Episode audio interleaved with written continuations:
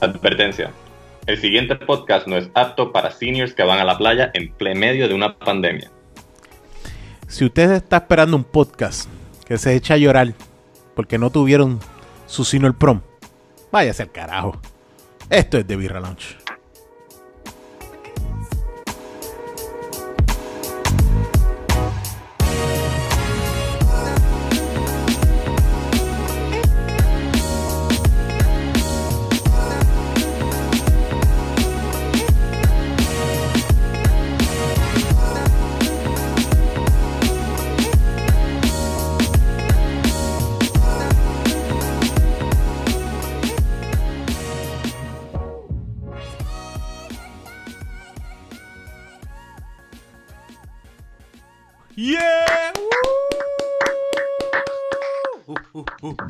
Yeah.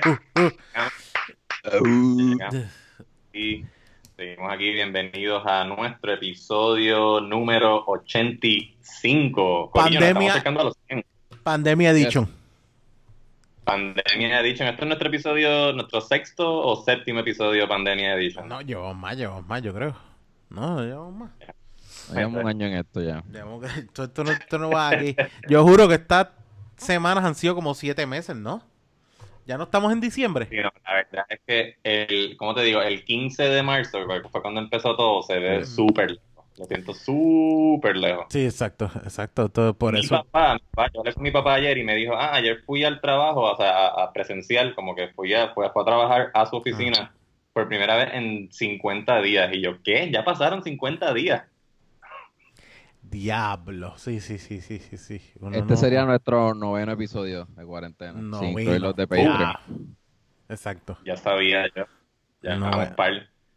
Pues Sí, porque- bienvenidos, este que le habla es Jan Chan Chan, G-I-A-N, Chan Chan. Y como de costumbre me acompaña Rubén underscore Ahmed. Y arroba Onyx Ortiz. Antes, mira, antes de presentar al invitado, mira, mira lo que yo tengo, Jan. Loco, es que no, no, no sé, perdí la imagen tuya y de Rubén, solamente los escucho. No, no, no. Pues mira, para que sepas, eh, yo tengo la camisa y tú también, pero Rubén no la tiene. Oye, pero qué jodiendo. Rubén la dejó. Rubén dejó la camisa. Se me quedó, se me quedó, se me quedó en el cuarto y, mano, a la mía no va a poder llegar. Está súper lejos. Muchachos, te quedé en el cuarto. ¿Quién carajo va a ir al cuarto a buscar esa camisa? No, Cabrón, ¿verdad eso? ¿sabes todo reguero que hay en me- entre medio de, de todo, de la puerta y donde estoy? No puedo llegar allá, por acá, bro. No- nos acompañan desde dónde? Desde Mira, San Lorenzo, este- Puerto este es nuestro invitado, nuestro primer invitado internacional. De, de un, de un pueblo, de un país con, ba- De un- con frontera. de un país con fronteras, exactamente. Este, queremos destacar la presencia de nuestro invitado, un compañero comediante. Su nombre es George Blaha. Bienvenido, El George. Ge- George Blaha, ¿Qué es? ¿qué ¿Qué es está pasando, George? Que, diablo, o sea, es como que vamos a invitar a George en el momento de la pandemia. No, no, no, para las oficinas, para cuando grabamos en estudio. No, no, no, vamos a invitarlo ahora, en el momento de la pandemia. Y loco, ¿tú sabes qué? ¿Cuándo? Yo no me acuerdo, porque nosotros habíamos hablado de George como invitado en algún momento, Sí. eh, en, no me acuerdo si era cuando estábamos en 100 por 35 o qué, pero la cosa es que one thing leads to another y de repente se nos, ol- se- o sea, perdemos noción de, de, de, de, de a quién carajo queremos en el Sí, podcast o- y estamos o- o- confiados. otras personas más, más interesantes que yo dijeron que sí y pues seguí bajando la lista. Yo entiendo, está bien. Yo entiendo, yo entiendo. No, no, pero oye, Otras personas que no son residentes, esta- otras personas que no son residentes de San Lorenzo dijeron que sí. Y, y de ese lado, pues, unas personas que estaban más cerca a nosotros físicamente. y teníamos miedo que llegara a los estudios en caballo. Tú sabes cómo es. Sí, No, porque pero- ¿dónde lo voy a amarrar? Exacto. Pero tenemos a George desde su trinchera. Este es George as it is. Ya para mí George es una- un humano con un brazo de micrófono al lado de él. Ese- ya esa es la imagen que yo tengo de George Plaza. So, Sí. Está- Yo veo a George desde su, más desde su trench. Exactamente. Yo veo a George más veces en, en, su, en su podcast que en persona. Es verdad, está- Wow. bueno, sí, sí. Sí, eso sí. ¿Cierto? Y es porque George está Pero- on fire creando contenido, haciendo este video sketch, este Bueno. monólogos de cualquier tema que esté recurriendo o de sus issues de, de la vida. Bueno, tiene Y- dos opciones, eso o irse a, a buscar viandas en, en San Lorenzo por el campo. Sí, O sea, literal. O sea, como Pero que- esto por la comedia.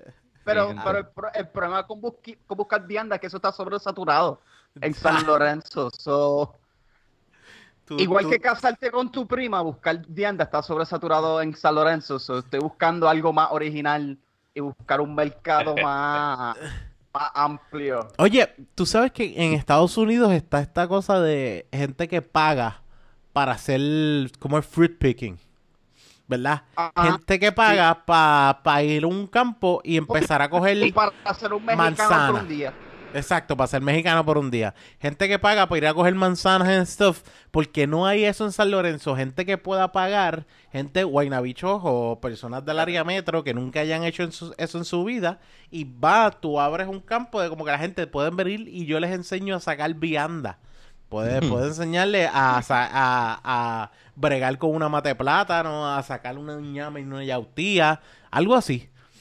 Puede ser, pues, eso es un buen, eso es una buena área recreacional para Ah, Eso está cool. est- esta gente, para estos nenes de perpetuo. Eso, eso no está mal. Eh. Eso no está mal. Como que un, una gira escolar para allá, para traer más gente a San Lorenzo. Exacto. Pero hay cosas que hacer en San Lorenzo. ¿Tú, tú nunca has escuchado sobre el cerro de Nandi? El Cerro de Nandi, ajá, lo he He escuchado. escuchado, pero no he ido. Bueno, Ok, so que, so que es este restaurante donde decidieron, mira, vamos a hacer comida bien cabrona, pero en vez de hacerlo en un lugar súper accesible, tú nada más puedes llegar en, en, en Jeep, en- subiendo un cerro súper estúpido y peligroso. Para, pa- o- es un chinchorro en el medio del carajo, súper inaccesible. Y por alguna razón eso funcionó. No, no entiendo cómo hacer tu, tu restaurante menos accesible funciona, pero aparentemente en San Lorenzo es, es un palo. Es un fucking eso palo es, ese sitio. cuestión de, eso es cuestión de branding. Cualquier cosa es buen mercadeo. Tienes que simplemente, eh, tú sabes, ¿cómo se dice? Eh, Ah, convertirlo en, en- en- en Aventura. Es una aventura. Exacto. Estás vendiendo solamente comida, estás vendiendo la aventura. La aventura de ir a San Lorenzo. Aquí solamente se llega en jeep o en burro. Llégale al cerro de Nandi. Pero está bien brutal porque, porque, porque claramente todo el mundo, todo el mundo está demasiado borracho para subir y bajar el cerro. Y como quiera, es algo subnormal. Sí, eso intensifica la aventura, so no, sí, sigue siendo un buen negocio. Te pregunto, te pregunto, la gente va al cerro de Nandi en San Lorenzo a, a agendarse bien cabrón y a guiar por esas curvas como si no. Yeah. Sí. Yo, yo estoy seguro que muchas muertes se han pasado por desapercibidos y, y pues la, em, life goes on, ¿verdad? Exactamente. No, su cuerpo, O sea, se- lo- se, eso- su, su- su cuerpo se pierde en el cerro y nunca lo vuelven a recuperar. Y, Exacto. Sí, ¿Quién carajo se va a meter para allá abajo a buscarlo? Nadie. will do its thing y, y- y ya. Exacto. La tierra absorbe los nutrientes de esos cuerpos y así funciona como abono para la tienda. Y segundo, cuando ya lo vas a buscar, ya todas las mangotas se le, le comieron la cara, so no lo vas a identificar bien, so leave it there. y, no, y no apesta porque y no apesta porque está tan y tan profundo el- el- el- donde cayeron. que No va a que ni, ni una brisita te trae la peste para atrás. so, ok, es como que, ok, déjalo ahí, déjalo ahí. Yeah. Mira, en vez de enterrarlo, Eh. en vez de enterrarlo, lo que hacen es que de que, de que parquean el jeep encima de él y empiezan a chillar goma para poder esparcirlo por todo el, por todo el cerro. Así es. Manolo. Exactamente, Bueno, exactamente. lo hizo la vaca. Na- básicamente, tú sabes que en muchos sitios pues cogen y esparcen la ceniza y lo tiran por, por el mal y cosas así. Sí, Eh, aquí sí. echan las cenizas en el piso y un tipo un chip sigue dándole vueltas para regarlo por todo San Lorenzo. Y se la tira a todos los con poblanos. Exacto. Lo, lo, lo que hacen es a- lo que hacen es hacer donas en la calle principal y, y de- tener las cenizas fuera de la ventana. esparcirlo. Gracias. En algún palo de yautiva, algún, en alguna yautiva va a caer. Oye, San Lorenzo sabe hacer donas, sí, pero no son las que tú quieres. Loco, todo. en San Lorenzo, no, hablando claro, en San Lorenzo, ah, bueno, ahora no, pero todos los, todos los domingos antes de la pandemia eh, eh, era imposible salir porque hay un montón de caballos subiendo y, y bajando Sí. por, por todos los por la barrios. vieja. Sí, por todos lados. Eh, yo, de hecho, yo tengo eh, mi papá, o sea, mi papá vive en las piedras y yo antes tomaba la decisión de como que déjame irme por la vieja para caer en la Chayanne rápido porque donde Oh. yo vivía era súper Ajá. cerca. Error. O sea, yo una vez me tuve que echar fácil media hora, lo que me tocaba cinco minutos, me tuve que echar media hora porque no es que me, me encontré una sola sección de caballos. Me encontré No, como cuatro múltiples. secciones de caballos y cada una de ellas a lo que le puedes pasar por el lado son como 10 minutos. O sea, que tú como que, cabrón, déjame, dame break, déjame pasar. Y si les dices algo, te van a mirar mal. O sea, te Sí. van a mirar mal. Sí, Y- ellos se enojan. Y, y, y lo peor es que esa gente obviamente están tan y tan fucking empastillados de que, de que ellos dicen, no, dale, vete. Y hay, y hay carros que vienen. Y es como que, loco, tú puedes causar un accidente porque tú quieres usar un, un, un vehículo, el- un vehículo super primal, como que el primer vehículo ever. Como que, montate un carro, cabrón. ¿Cuál es el appeal de estar un caballo por ahí? Además, además de que, ¿a qué edad tú puedes sacar la licencia para guiar? Eh, 16 a, 10, a Di- 18, eh, yo creo. ¿Verdad? A 16. Se supone Sí. que uno saca la licencia, Es lo ¿verdad? más temprano. ajá. Pues, a- el a- aprendizaje. El caballo Esa- que... Eh, ¿a qué edad? Eh, al- a- después que tú puedas, es como, tú sabes que los, los nenes chiquitos no pueden levantar el cuello solo. Yo creo que en San Lorenzo, si tú puedes levantar el cuello solo, ya tú puedes guiar un caballo. O sea, de, de esa manera, porque yo he visto nenes que tú dices, este nene tiene fucking 10 años. ¿Qué puñeta hacen esta fucking cabalgata al lado de un montón de gente? ¿Cómo diablo tú tienes a este nene de 10 años guiando caballos, canto cabrón? Si, Yo- si tú ¿sabes qué es puedes levantar el cuello, dime. Mm. Preguntarle a la gente que está en caballo, preguntarle, mira, ¿tú crees en el calentamiento global? Y si te dicen que no, es como que, cabrón, pues bájate del caballo y montate en un fucking carro. Sí, no, eh, eh, eh, ellos están usando vehículos orgánicos, que es lo más cabrón. Como que de, de ese punto de vista lo están haciendo bien. Pero, pero cuando yo quiero subir para casa y, y tengo un mojón atorado, es un, es una pendeja. siempre de- Mira, Georgie, ¿tienes, tienes, tienes cerveza? ¿O nos acompañas este sobrio? se- seco. Luego, ok, el pro- esta cuarentena me dañó los 20 Eso no. porque, al- porque es un no. No, no, no, no. Déjame ir más profundo. Déjame ir más profundo. Esta cuarentena me dañó los 20 porque, como que estando tanto tiempo solo y estar sin carros, o que no he podido como que ir a bajar, a comprar, ¿sabes? Líquido para olvidar. Me, me he dado cuenta como que, diablo, I have to get my act together. Como que yo estaba saliendo mucho, estaba saliendo mucho, haciendo mucho stand-up y cuando uno hace stand-up, uno bebe con cojones. Sí, sí. Y yo me di cuenta como que, lo, como que, loco, I need to get my act together, como que yo no puedo estar bebiendo siempre, entonces estoy como que súper sobrio y, y ahora estoy pensando, ¿sabes qué? Yo creo que quiero terminar el, el año sobrio. Es como que, are you fucking kidding me? Yo tengo 23 años. Y tú sabes todas las drogas que yo todavía no he probado y yo estoy con esta mentalidad de que, ¿sabes qué? Sober is the way to go. Esto es una pendeja, cabrón. Estoy, estoy, estoy consciente de mi salud ahora. Esto me lo pela, en verdad. wow. Esto me lo pela. La, la- Bueno, la única. eh, eh, Bueno, es bueno, yo estuve, yo, yo, lo, yo lo hice por un momento en, en esta cuarentena. Dejé de beber por Tres días. dos, por dos semanas. Sí, no, no, en verdad. Se, la acabaron y no, y no podía ir a comprar show. Tenía miedo a buscar. Tenía miedo de buscarla. Esto es No, pero en realidad, en estrictamente. realidad, en realidad me lo propuse. So, Sí. es, es- es bueno, es bueno, bueno. es bueno conocerte otra vez sobrio. Bueno, Diablo, No, ¿ves? por- eso sería, no, eso es un buen reto para todo el mundo. Conócete sobrio. Sí.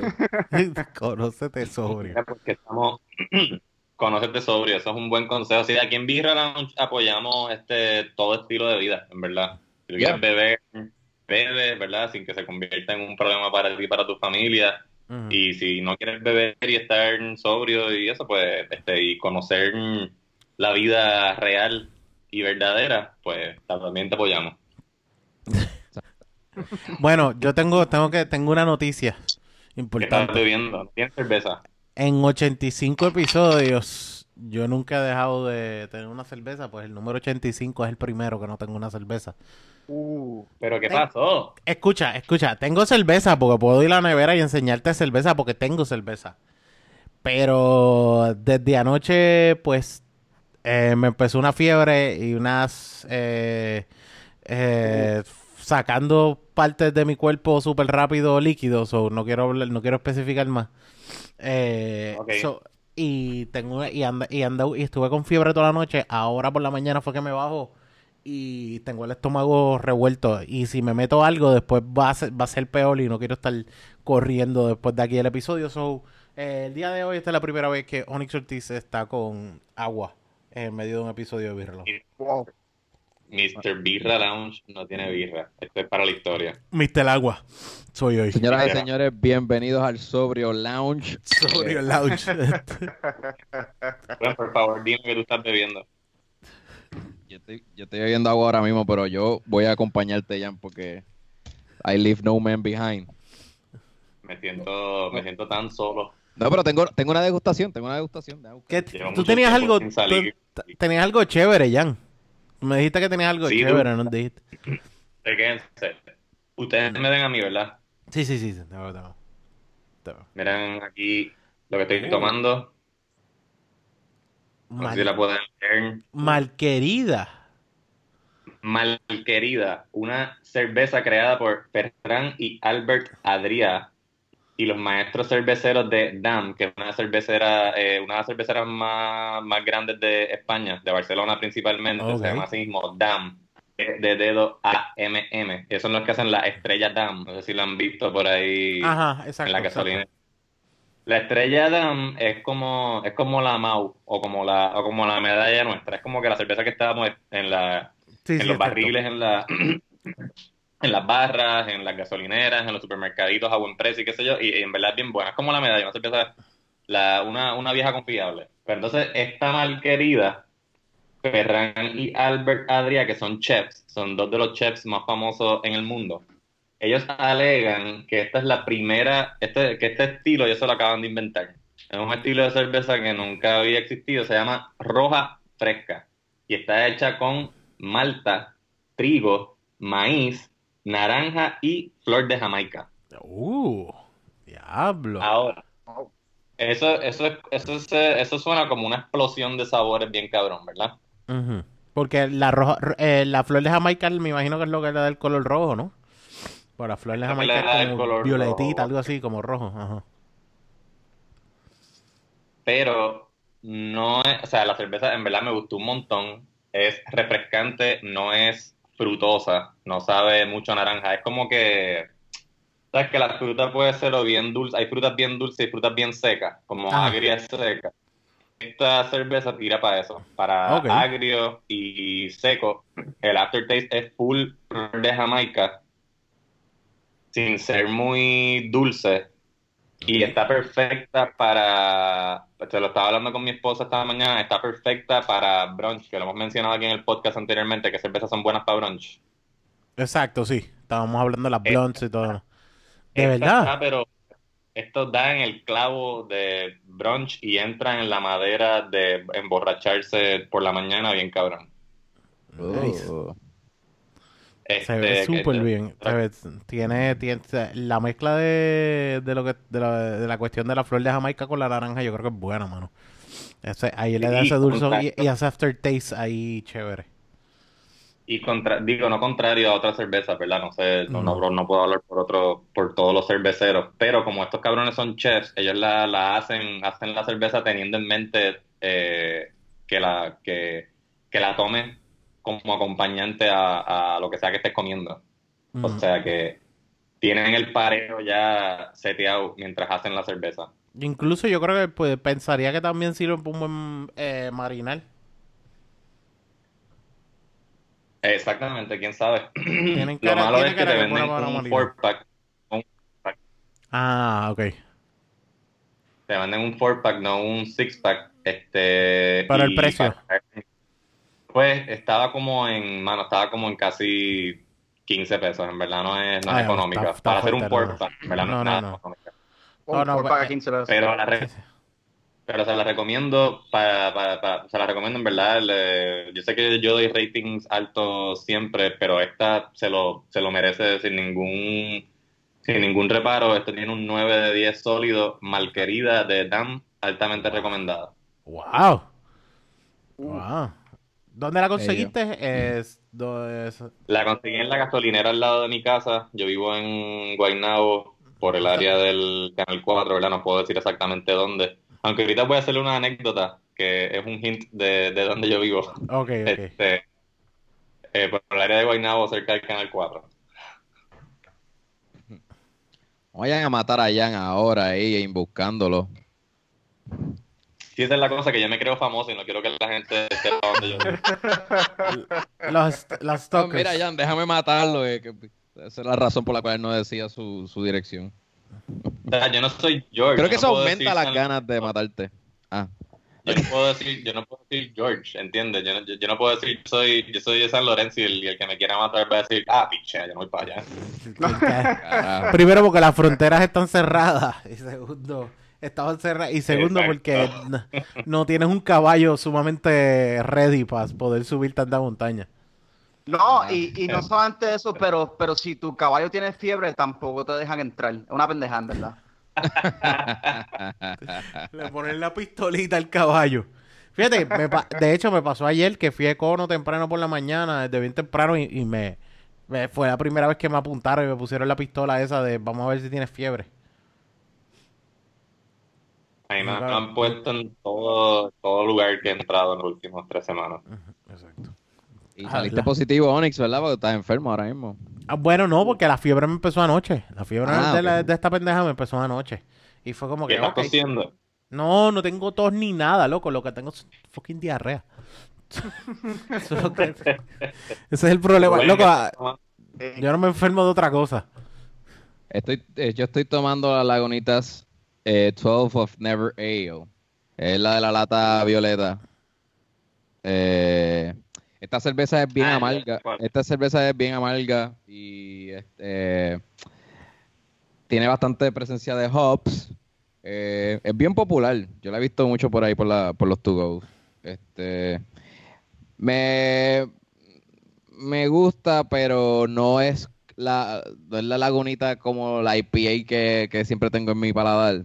So, si la intención era hacer que, fuera, que fuera hoppy, este, pues, pues preferiría aquella. Por ens- pero este, pues, pero es que este estilo se fueron más bitter, se fueron con la amargura y eso, pues, a mí no me encanta. De hecho, diría que se acerca al, al lado sour, como que está tirando, está Uh, tirando, está tirando para allá, sí, pero bien leve.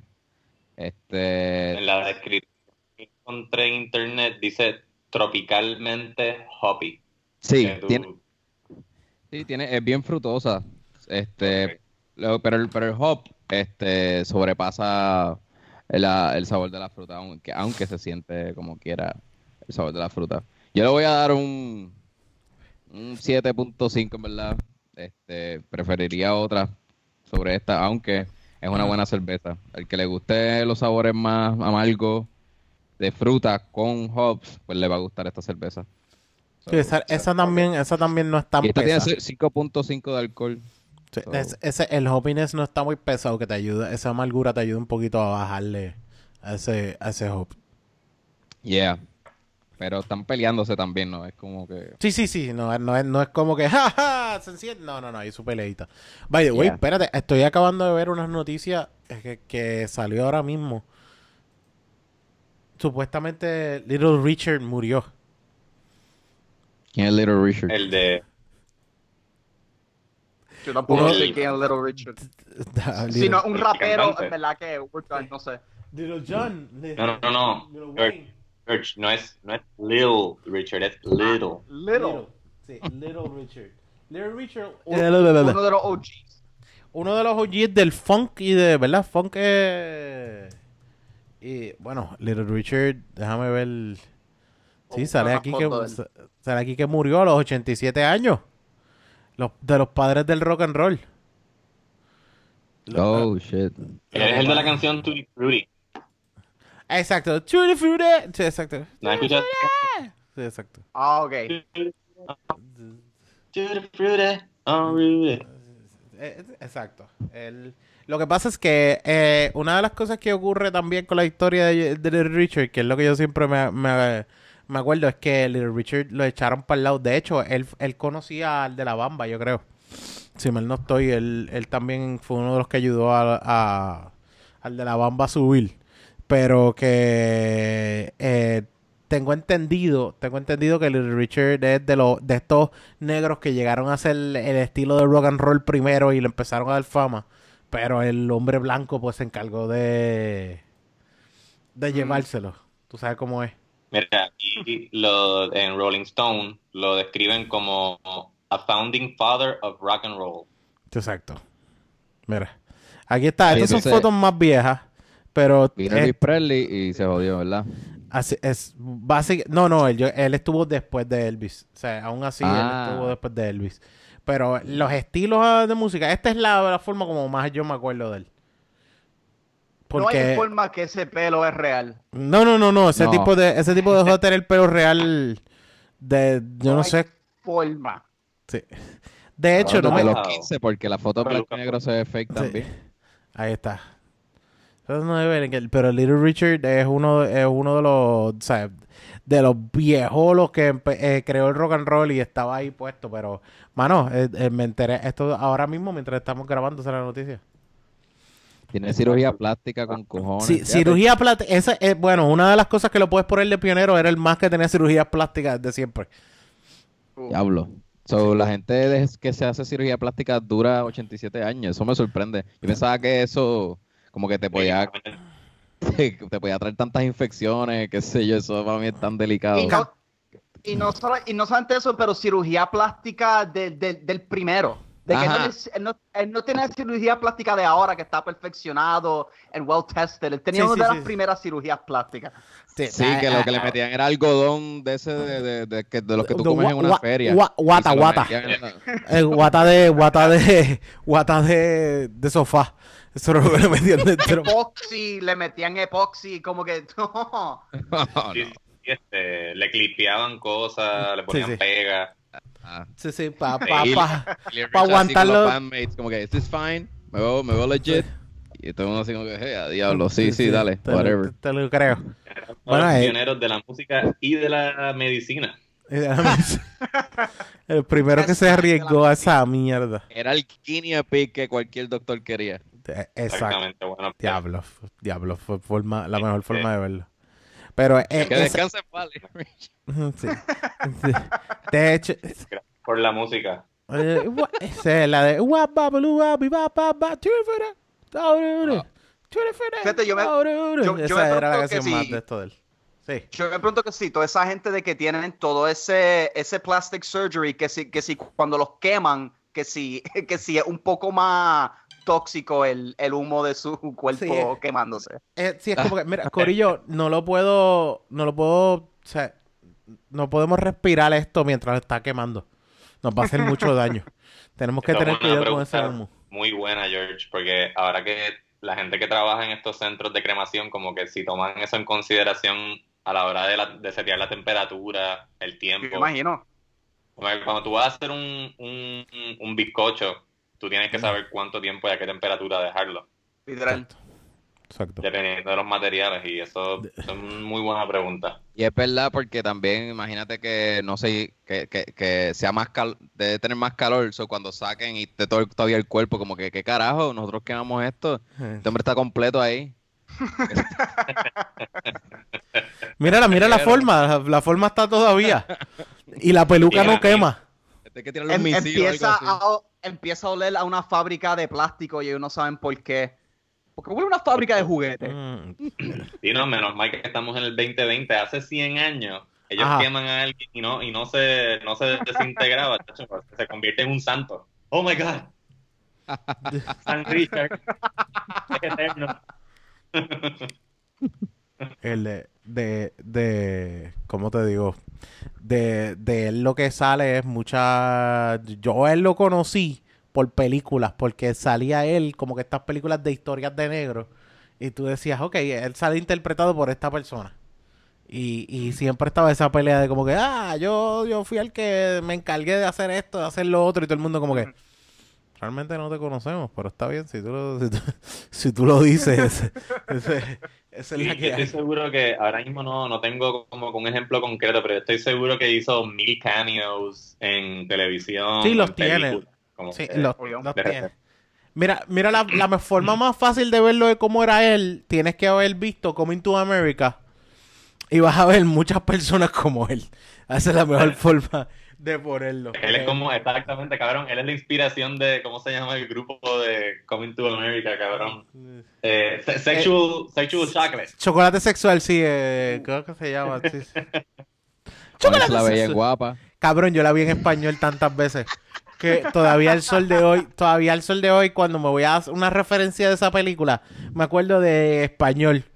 Chocolate sexual. Siempre que alguien sale hablando de boxeo, sale un hombre blanco mencionando a Rocky Marciano. Siempre me lo sé todo en, en fucking Ah, español. En la barbería, Sí, en la barbería, obligado. Sí, que estaban hablando de Joe Louis contra Rocky Marciano. Mm, Exacto. Siempre un hombre blanco se saca a Rocky Marciano. Y ese, diablo, yo estoy mal, yo me la sé en español completa. Wow. Como las canciones de Cypress Hill, que te las sabes en español. ¿Es verdad? La canción de Wow. Es que Gua- Guapa hace muchos reruns, so eh, De- te entiendo, Onyx. Yo- Eh, bueno, tienes que ver. ¿Cuándo? eh, de hecho, tú sabes el nivel de pobreza de una persona cuando se sabe la las películas en español. Porque solamente la podía ver en guapa y no había cable en su casa. y las daban con cojones, Speed y todo eso. Porque la veía, la podía ver por la noche a las 7 y después al otro día, eh, de aquí a dos meses, te la daban a, a las 11 eh, por el día también, porque a veces tiraban películas por el día. Ujú. ¿Tú vas a decir algo, George? Eh, No, no, de que yo me pregunto que si cuando van a parar de poner Shrek en guapa, como que, como que para dónde poner películas de, de, de Sylvester Stallone, when is Shrek going to age? Como que cuando esa película se va a poner muy viejo para ponerlo donde a nadie le importe. Yeah. No. en una versión de Expendables de Shrek. Mira, Guapa se, se dará cuenta. Ajá. Este, tú que, que fuiste empleado de, de Guapa, hay, ¿no hay como que una oficina que se dedica a poner las películas viejas? Claro. ah, sí, pero ¿verdad? entonces, ¿quién, quién es, quién es, cómo, cómo te digo? Este, ¿Quién escoge eso? Exacto, ¿quién, quién, es, quién lo escoge? Ellos ¿Es tienen- basado en algún tipo de data o es solamente los Tienen una rueda. Tiene una Mano, rueda bien eh, grande que le dan vuelta como si fuera un game show. en- eh, la- ah, recuerda que esto lo compran por paquetes y las compañías venden estos paquetes de todas estas películas. Guapa dice, ok, este paquete ¿cuánto lo puedo tener? ¿Por 20 años? Pues obviamente los de 20 años son películas viejitas que ya las compañías dicen, ah, esto caducó, so, pff, puedes venderlo barato y les puedes dar una larga vida a los canales, las licencias. So, por eso es que vemos tanto Speed, tantas películas de Steven Seagal, porque esas no, o sea, eso es, mira, zúmbala todas las veces que tú quieras, a 10 a 10 chavos cada, qué sé yo, ¿entiendes? Pues, entonces los estrenos, los estrenos los queman porque como cuestan tan caros y lo y tienen corta vida, pues pues pues. Vamos a sacarle provecho. hay que sacarle provecho, este, pero sí, supongo que es por, por no invertir tanto y ellos saben que la gente tú le pones un Transformer y ya es como que oh shit, Bueno, le sí, un Shrek y es como que oh shit. So, Sí, eh, Una película del 2010. Nah. sí. Base- es, que son, ba- bueno, es que son películas que ya están en las venas de, de la gente, so, ellos Sí, saben sí, que sí. va a funcionar el ponérsela. Bueno, sí, total. Sí, sí, eh, son parte de la, de la, de la, ¿cómo se dice? De la, de la cultura. básicamente, Y de la acuérdate que idiosincrasia. Esa película está pu- esa película está puesta ahí para que el primo Anthony, que después que la tía vio la novela, pues el primo Anthony vea la, la, peli la película para que se esté quieto, que por lo menos tenga algo de entretenerse esa noche. Son de los que quedan, tú sabes, porque era puesto así, era como que esa es, la, esa es la forma de verlo, porque las doñas van a ver las novelas, pero lo único que queda después de eso es que el primo Anthony pues pueda ver algo y tener algo diferente. Y puedes tener, como películas así como Shrek y todo son como retardadas, pues tú puedes tener a la gente retardada y puedes seguir viendo. guapa. Por ejemplo, yo veía mucho el Chavo del 8 y llegó un punto en el que mami me dijo, nene, ya te estás viendo mucho el Chavo del 8, estás demasiado de retardado. Porque yo decía, yo decía estupideces por, por imitar al Chavo. Sí, es verdad. Esta- esta- yo también, me regañaba. bueno, pero no sé nada. sí, como que Mi abuela, no, la- mi abuela fue la que me pegó a mí ver al Chavo del 8 porque a ella le gustaba el Chavo. Entonces yo empezaba a hacer, a hacer chistes del Chavo del 8 y ella me cogía y me regañaba. No seas tan morón. Sí, como que, como que, chico, te estoy preguntando en serio. Como que yo, ah, Ajá. mamá mía, está Pues sin querer queriendo. Sí, sí. Tú sabes, Ah, me encantaba. Pero era el Chavo del 8 también. Yo, yo tengo un amigo mexicano que todavía no me ha dicho la razón hasta el sol de hoy de que porque él odia el Chavo del 8. Yo creo que él Ah, odia, él, él, él, Wow. él- él- él como que le molesta el hecho de que México, una de las cosas, una de las estampas de ellos es el Chavo del 8. ah, diablo, de verdad. y yo, maquinando acá, porque no me ha dicho la razón, este, pienso que es porque, pues, eh, da una imagen de, de que en México son todos unos retardados. No, Porque no, es una vecindad de un chorro de gente que, que, que es media morona. Bueno, that's true, es verdad, esa es, la- esa es la forma de verlo. Entonces, la, Sí, como- la- Sí. sí, sí, como que romantizan quizás el- eso. A los morones. Ajá. Romantizando morones. Exacto. También acuérdate que esto estamos Pero hablando... me, cua- me- me duele decir estas palabras porque me, me- me encanta el chavo del 8. A mí, a mí me encanta también. pero cu- ¿cuándo fue. ¿cuándo fue que el Chavo Como del una 8... caricatura. ¿El Chavo del 8 para qué año es? Tacho, 70. 70 por ahí. Por eso te digo, ese es el problema. Yo creo que el problema es ese también. Que ha seguido en tanto desde el 71. Ha seguido tanto y tanto y tanto tiempo siendo algo tan y tan como que presente en toda la cultura, tanto mexicana, latina, Es en un todos staple. lados. Es un staple de la cultura. Y, Sí. y, y- y yo entiendo porque, pero hay veces que como que después de un tiempo tú dices, loco, como que ya, ¿sabes? Como que ya se supone que el chavo, que todavía la chilindrina salga por ahí haciendo mierda. ¿Tú me entiendes, ¿tú me entiendes de eso? Eso te quedas como que, Sí. ¿qué, cara, ¿qué carajo? Todavía Sí, sí. está... Hay imitadores que pueden llegar a hacer otra cosa y se dedican nada más a imitar al chavo, a imitar a Kiko, a imitar a toda esta gente. Y todavía el sol de hoy, a cada rato ponen... Eh, por joder memes de que se murió Kiko o se murió Sí. eh, y es como que la gente ah diablo se murió es como que cabrón o sea, ya, ya, ya ellos están suficientemente viejos son 50 fucking años desde que empezaron a hacer esa mierda Literal. Están tan viejos que hicieron el chavo a- del 8 animado. animado a ese nivel. Wow, es verdad. Eso es cierto. Y, Hmm. y a nadie le importó, yo creo, porque no mucha no gente lo estaba viendo. nada le importa No, es que la- las voces eran distintas. Espíritu tenía como 50 años cuando empezó a hacer del Chavo del 8. exacto ya él era un viejo para el carajo y él era el mayor Sí. de toda esa gente y, y- No, yo entiendo a lo mejor, amigo Rubén, porque en verdad, si tú, hablando de viejos, tú estás viendo un chorro de gente vieja haciendo de niños chiquitos Sí, y son unos sí. personajes bien over the top. Son bien, bien, Sí. este. Son como, son, son casi como, como de lucha libre. O sea que los personajes en lucha libre son bien over the top siempre. exacto sí, Sí. Exagerado.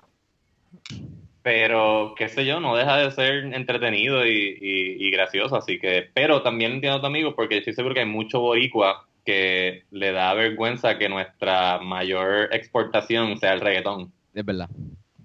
Sí. Este, yo, ¿verdad? No, yo no, yo no, no, no estoy de acuerdo, a mí no me da vergüenza que nuestra mayor exportación sea el reggaetón, pero también entiendo a la gente que dice como que, ay, entonces la gente va a pensar que los boricuas somos así o asado, whatever. Entiendo ese tipo de, de, de complejo.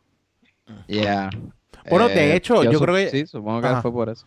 Yo, eh, de hecho, yo creo que ellos también llegaron a hacer como que episodios que repetían de nuevo la historia. Eh, como que pasaba lo mismo y tú te das cuenta, pero si esto, esto con este episodio como que yo lo vi en un momento que ellos tenían como que la ropa diferente y este no era el que estaba actuando de esto y eran cosas así. Pues ellos llegaron hasta a repetir cosas, yo creo. O sea, ellos llegaron a hacer cosas hasta igualitas. Te quedas como que, Eh, ok. Eh, hacían, ha- hacían remakes de sus propios episodios también. Exacto, por eso te digo, es como que, wow. Era, era, era un grupo de como ocho actores que, que, como te digo, que usaron esa fórmula para hacer un montón de cosas. ¿Ustedes se acuerdan del Chapulín Colorado? Exacto. Y Chapulín, Doctor Chapatín. Chapatín. este, Doctor Chapatín. Sí, sí, sí. De, de hecho, para, pa- el que hacía el programa para mí era Don Ramón, que eso fue una de las cosas importantes de aquí. Don Ramón se encargó de, de crear un, Sí. Un- personaje primero de, de, de, de- pa- que era el que la, el cantazo siempre le llegaba a él. Lo que estaba jodido siempre sí, le yeah. llegaba a él. Él Siempre movía llegaba- la, la, la trama porque él era el conflicto constantemente. Exacto. Y de, de algún lado o de otro siempre era culpa de él, de algún lado o de otro él cogió un cantazo, de algún lado o de otro. Y eso, y Don Ramón fue, fue como que es- esa pieza clave que después ellos intentaron pujar y, y de verdad yo te, te, te lo acepto. Los episodios de Don Ramón son tres veces más mucho mejores episodios que cuando él no estaba. Yo creo que el último último que hizo fue Acapulco, algo así, que después fue que él muere más adelante y, y entonces se mueven a volver a repetir episodios, pero no era con él, era el mismo conflicto, pero sin él, tú me entiendes, tú me entiendes que es de ese lado, que como que... Horrible.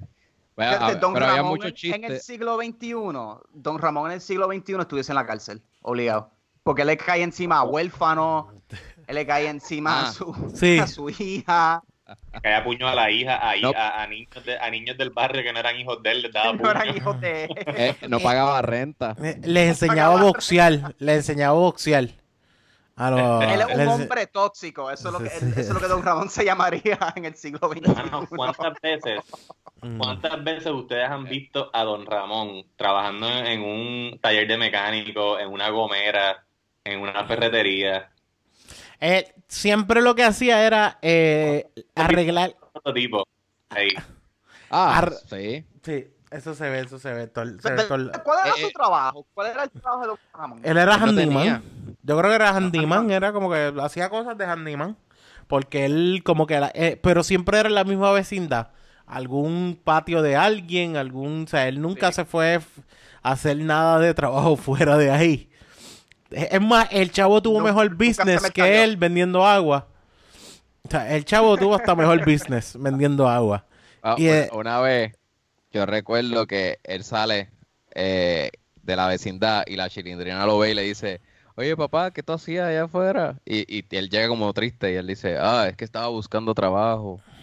Y, y, y no conseguiste. Y él dice, no, conseguí, conseguí trabajo. Por eso estaba triste. Me tengo que levantar temprano mañana, puñeta. Estoy Exactamente. comprometido. Ah, Entonces, fuck, eh, era un vago, o sea, el hustle de él vago, era vago. no, no pagarle la renta al señor Barriga. So, él siempre inventaba excusas y todo. Sí. ¿No te acuerdas que él, él mandaba a la hija a distraerlo y él salía por la ventana y se iba? Se la ligaba para el carajo, exactamente. De- eh, de-. Había chistes buenos. Yo, yo era adulto cuando me enteré de que Doña Florinda estaba buena. Cuando te enteraste que Doña Florinda estaba buena. Cuando salía en otros episodios bien vestida. No, cuando, o sea, en las redes de repente salió una foto de ella, no sé si de los 60 o 70 en bikini. Oh my Ah. God, Florinda, se llama así mismo, Florinda Mesa. Espectacular, súper guapa. Exacto, Si están en cuarentena y quieren una un supermodelo, vean las fotos de Doña Florinda. Florinda Mesa, joven. Ya la mayoría de ustedes se, se pajearon por todo lo que hay, ahora tienen algo nuevo. Ahora tiene algo nuevo, estás viendo las mo- modelos estas de TikTok en Instagram, ya eso aburre. Son Mira, todas igual, mismo- todas rubias. Si ahora mismo, si ahora mismo tú googleas Florinda Mesa joven, sale una foto de ella en bikini hablando con Chespirito, que era su pareja en, en vida real. Aquí la tengo. Acababa de salir de una piscina. Aquí la tengo. Dime que no sea espectacular, Onyx. Ahí está.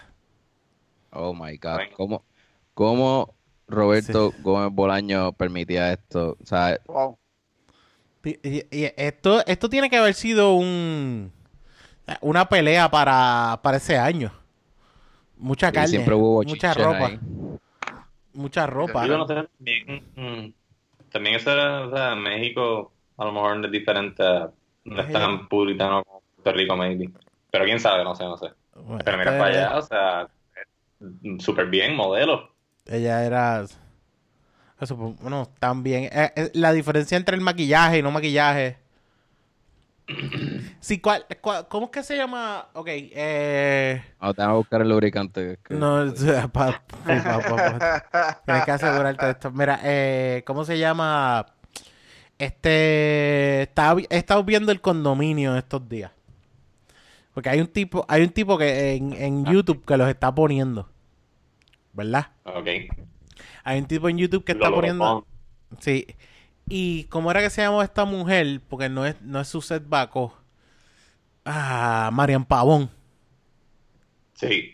Que Marian Pavón hacía un papel de una pimp, era algo así como de una dueña de los los Diablitos Cocktail Lounge, era que se llamaba el, el, el street club que ella tenía. Sí, sí, la palabra. La palabra para, para Pimp. mujeres es madame. Están los Madame. pimps y están las madames. Una proxeneta. Una proxeneta. Una prox- bueno, no sé si para hombres también, para mujeres proxeneta también. Pero ella tenía ese, pero ella, tú- yo nunca la había visto como que súper arreglada ni nada. Todos los papeles que hacía eran súper tirados. Y de repente en ese sale con una faldita corta y súper escotada. Tú dices, diablo, pero esta mujer no era... No, no, te, no, te, no te acuerdas de eso. Yo de repente la vi y dije, esta no es esa mujer, esta no es, esta no es ella. Y efectivamente era, eh, era Marian Pavón. Y fue una de las cosas que a mí me dijo, me, me hizo entender como que de verdad, eh, los personajes que le mandan a hacer a la gente muchas veces no les da justicia su cuerpo a cómo se ven ni nada por el estilo. Y Exactamente. también... Florinda Mm. le pasó lo mismo que hacía de Doña Florinda, una señora mayor, y la ponían maquillada ahí como que no solamente para lucir vieja, sino como que media, media fea. mm, Y en verdad era un bombón. Bueno, si la bruja del 71, esa sí estaba fea, de verdad. Esa no había break de ningún lado. Eh, esa, esa no había break de ningún lado. Pero también, yo creo que también es el struggle que hay de, de, de que mucha gente, por ejemplo, que es lo mismo que le pasó a Carton con, con Will Smith. eh, con Fresh Prince of Bel Air, que era como que el personaje fue tan duro y tan duro que ellos nunca tuvieron, nunca tuvo la oportunidad de irse a meterse a actuar de algo heavy en otro lado. Y, a- y a ellos les pasó eso bien duro.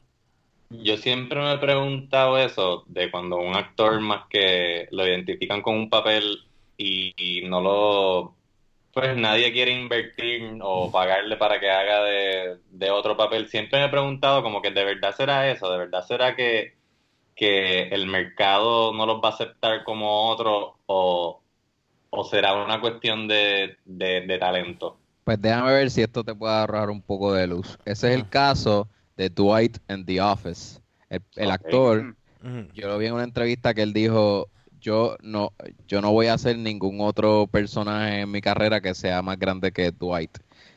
Con eso dicho, yo supongo que es que él, él dirá que no va a tener unas buenas oportunidades de y ofertas por ese, por, pues, por ese hecho, porque ya está identificado como Dwight. Exacto, pero es porque, pero es porque la gente que está, ¿verdad? Que tiene el poder de producir este, pues, televisión o película, no quieren o porque o porque ese actor de verdad no puede deliver haciendo otra cosa.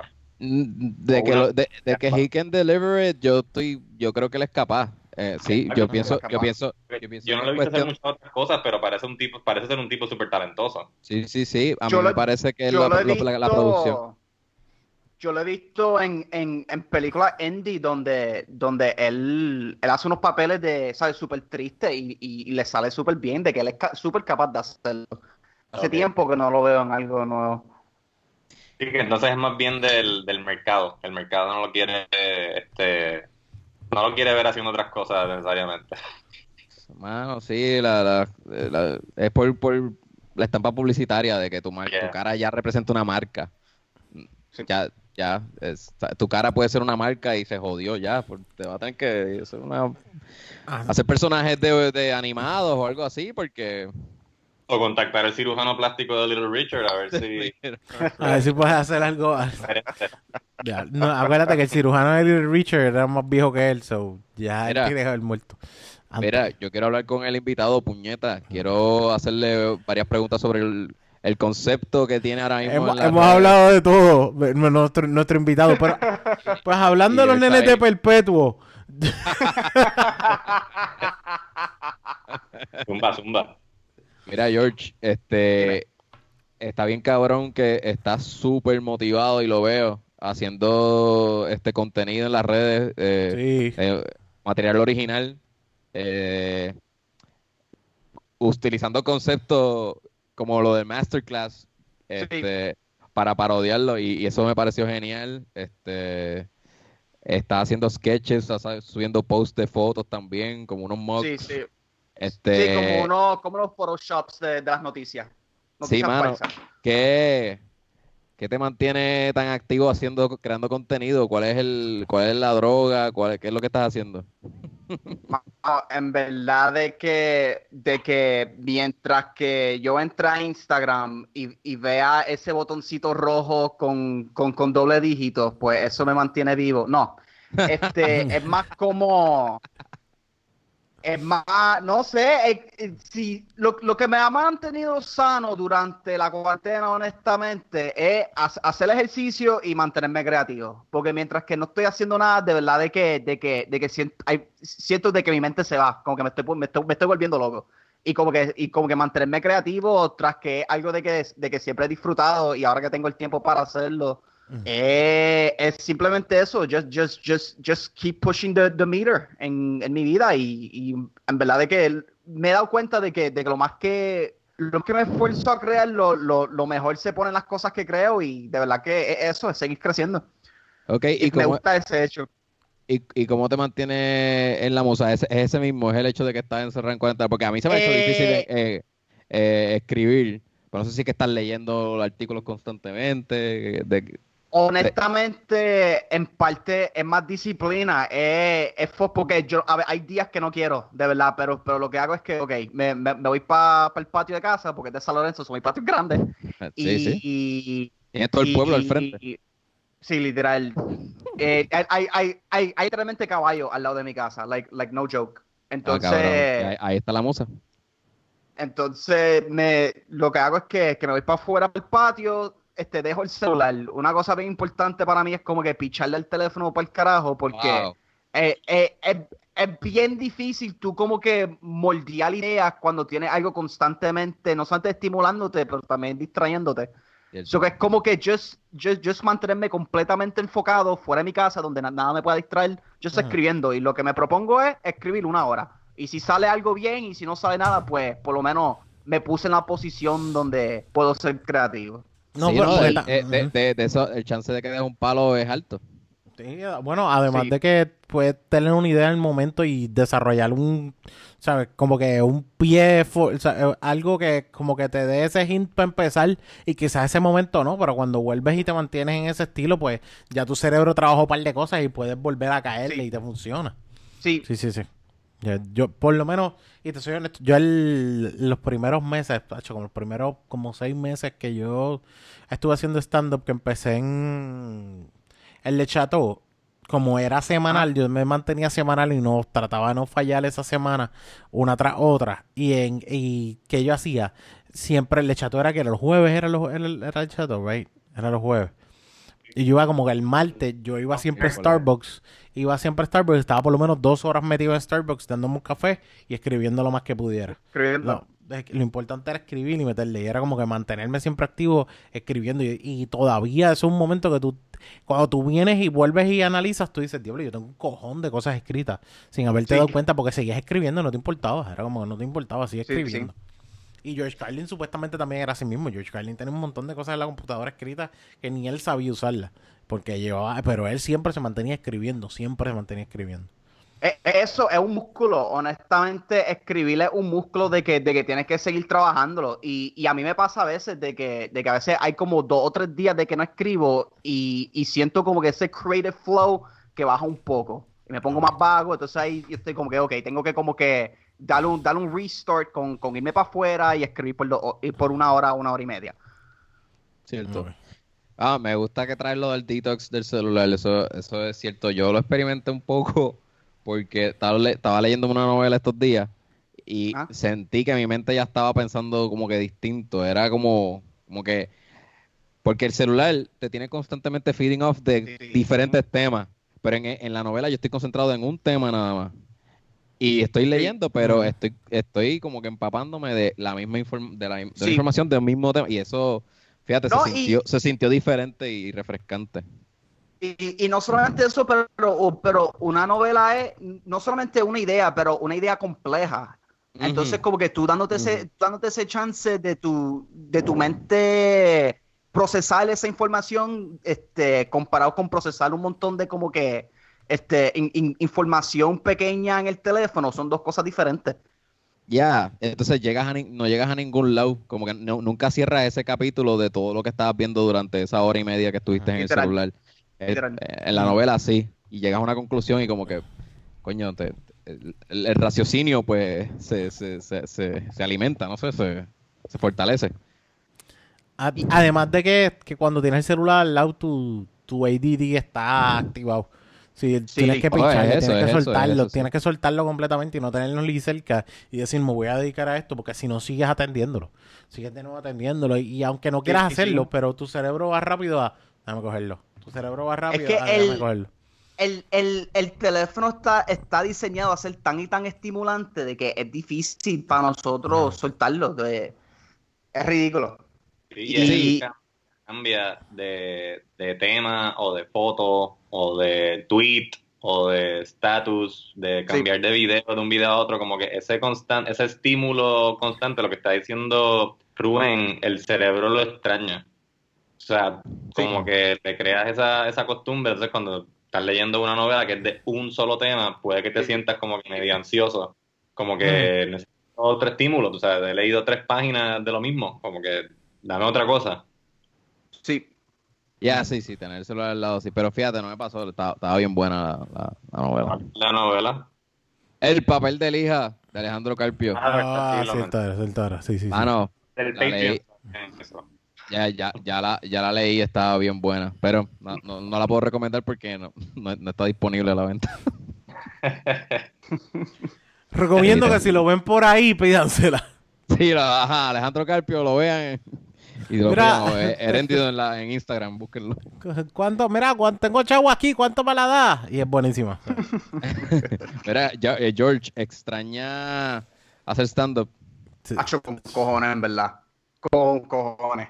Y la cosa es de que, like, la, antes de que pasara todo esto, la escena, Estaba la escena hizo un boom súper cabrona. Estaba fuera. Loco, yo lo- los miércoles me trepaba dos veces. Este, me estaba trepando como cinco veces a la semana. Comparado de que cuando yo empecé hace como tres años y medio atrás, este, yo nada más me podía trepar una vez al mes. Eso que era Mm. como que estábamos trabajando, estábamos haciendo lo que teníamos que hacer. Y también cuando tú, cuando tú te trepas cinco veces una semana, tú sientes la diferencia. Ya, ya, al, ya el quinto día de, de esa semana de que, de que cuando lo estaba haciendo una vez a la semana. Eso que las cosas iban fluyendo súper bien. Este, estaba planificando unos shows con Mr. Empanadilla. Ay, Este. Tenemos muchas cosas provistas y pues pasó esto y pues esto no- extraño. Et- y lo, mi forma de verlo es que desgraciadamente no es que estamos, estamos en una pausa así, pero esta pausa como que afectó más de lo, de lo que fuera, porque una cosa es que tú me digas, ah, pues vamos a posponerlo de aquí a tres meses, o de- vamos a posponerlo de aquí a dos meses, algo así. Sí. Pero realmente es como que, mira, vamos a cancelarlo todo y no sabemos cuándo vamos a poder hacer algo así. Sabes.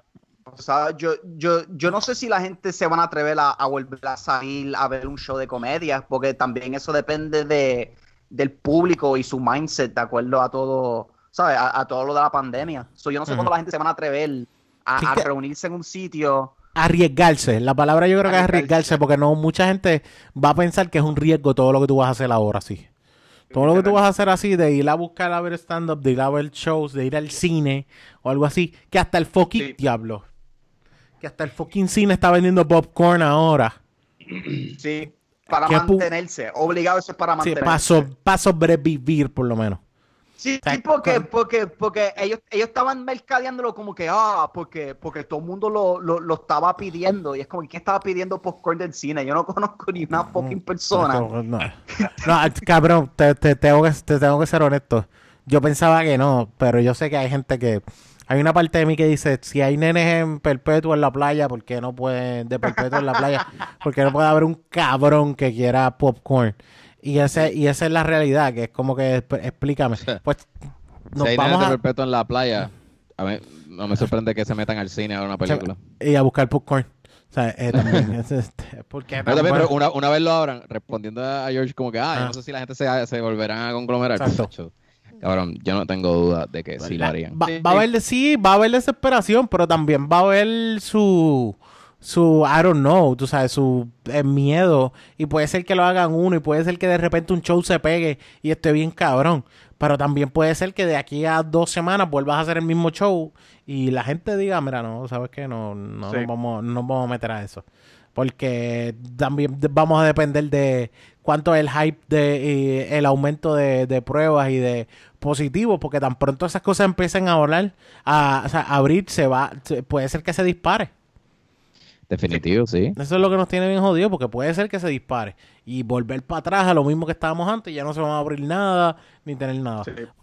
Y, y la realidad es que, mano, hay intentos, hay muchos intentos de querer mantenernos activos y haciendo stand-up, pero también eh, hay tantos recursos para fallar, como para cometer un error y hacer una estupidez y hacer un show. Sí, sí, sí.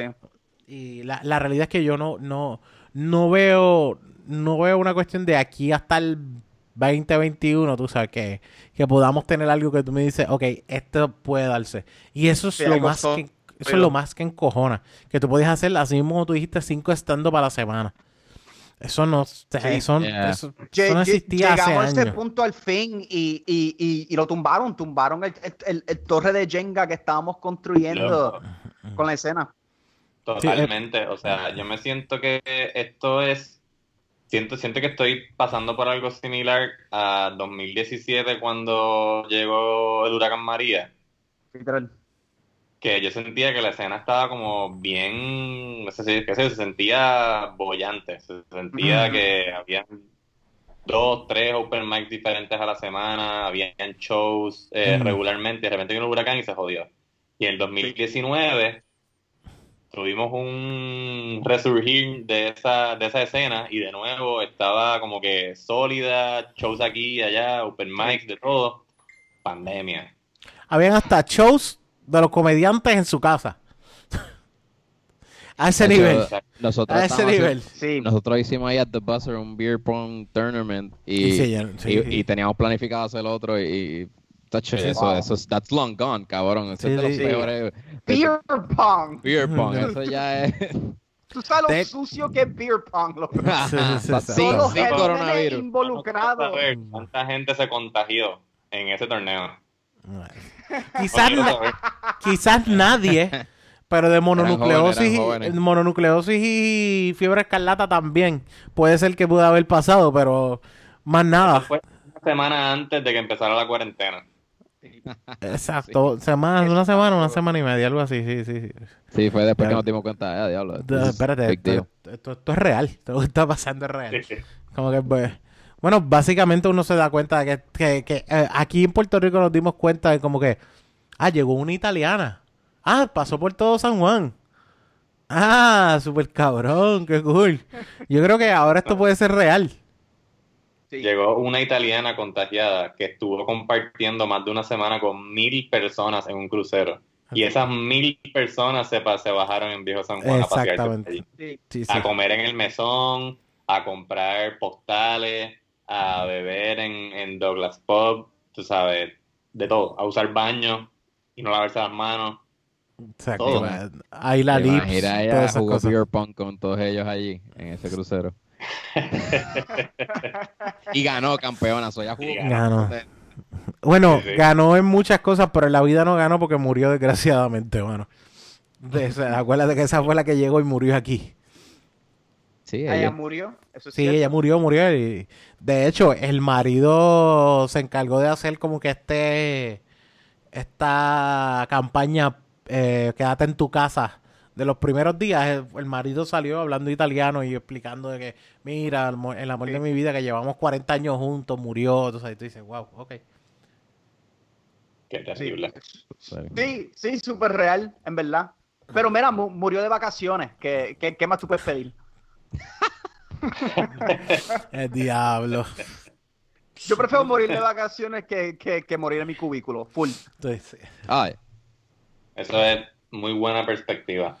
Ese es mejor, mejor morir de vacaciones que morir en mi Te cubículo. feliz. Eso es cierto, eso es cierto. Mira, este, George, este, ¿tú has vivido toda tu vida en San Lorenzo? Eh, toda mi vida consciente, básicamente, sí. Yo, yo, yo nací en, en Puerto Rico, entonces viví como que mi- mis primeros años en Estados Unidos, entonces empecé primer grado aquí en, en, en- en Puerto Rico de nuevo. Ok, ok. ¿Y qué, qué llevó a tu familia a San Lorenzo específicamente? Eh, eh, nosotros teníamos, ok, de hecho, la casa donde yo vivo ahora mismo, antes era como una, una, una fábrica de inventos, de que, de que los dueños de, de él eran mi mamá y mi país. Entonces, qué, pues, perdón? ellos, una fábrica de, de imprenta. como Ok, tal. Ok. Enton- entonces, pues vivíamos en los Estados Unidos y después de un doloroso divorcio, pues, pues no, pero nos vini- vinimos para acá y convertimos la fábrica de imprenta en una casa. Ok. Ah, ok. ¿Y cómo se llamaba la imprenta? Dude, eh, yo, yo ni estaba vivo para ese tiempo, ni Ah, sé, eso era para los 80. Sí, Hay un letrero por ahí en una esquinita. mano, a que es, it was so long ago que no, no queda ni un rastro de eso, en verdad. Oh. Sí, sí. Yo, yo, yo, Onyx y yo somos de los 80, así que no, no es tan viejo. No, no, no, eso no es, eso es, es- Sí lo existe un- existe un punto donde tenemos que ver la distancia, pero no es tan, tú sabes. No hay, hay gente viva de ese tiempo. Ah, Exactamente. No, o sea, como o sea, aquí. como que no es como que fuimos panas de Little Richard. ni Bueno, nada por el bueno, estilo, exacto, exacto. Ponle en No, perspectiva. no, Ustedes saben quién es no. Little Richard. Blaja y yo no sabíamos quién carajo era.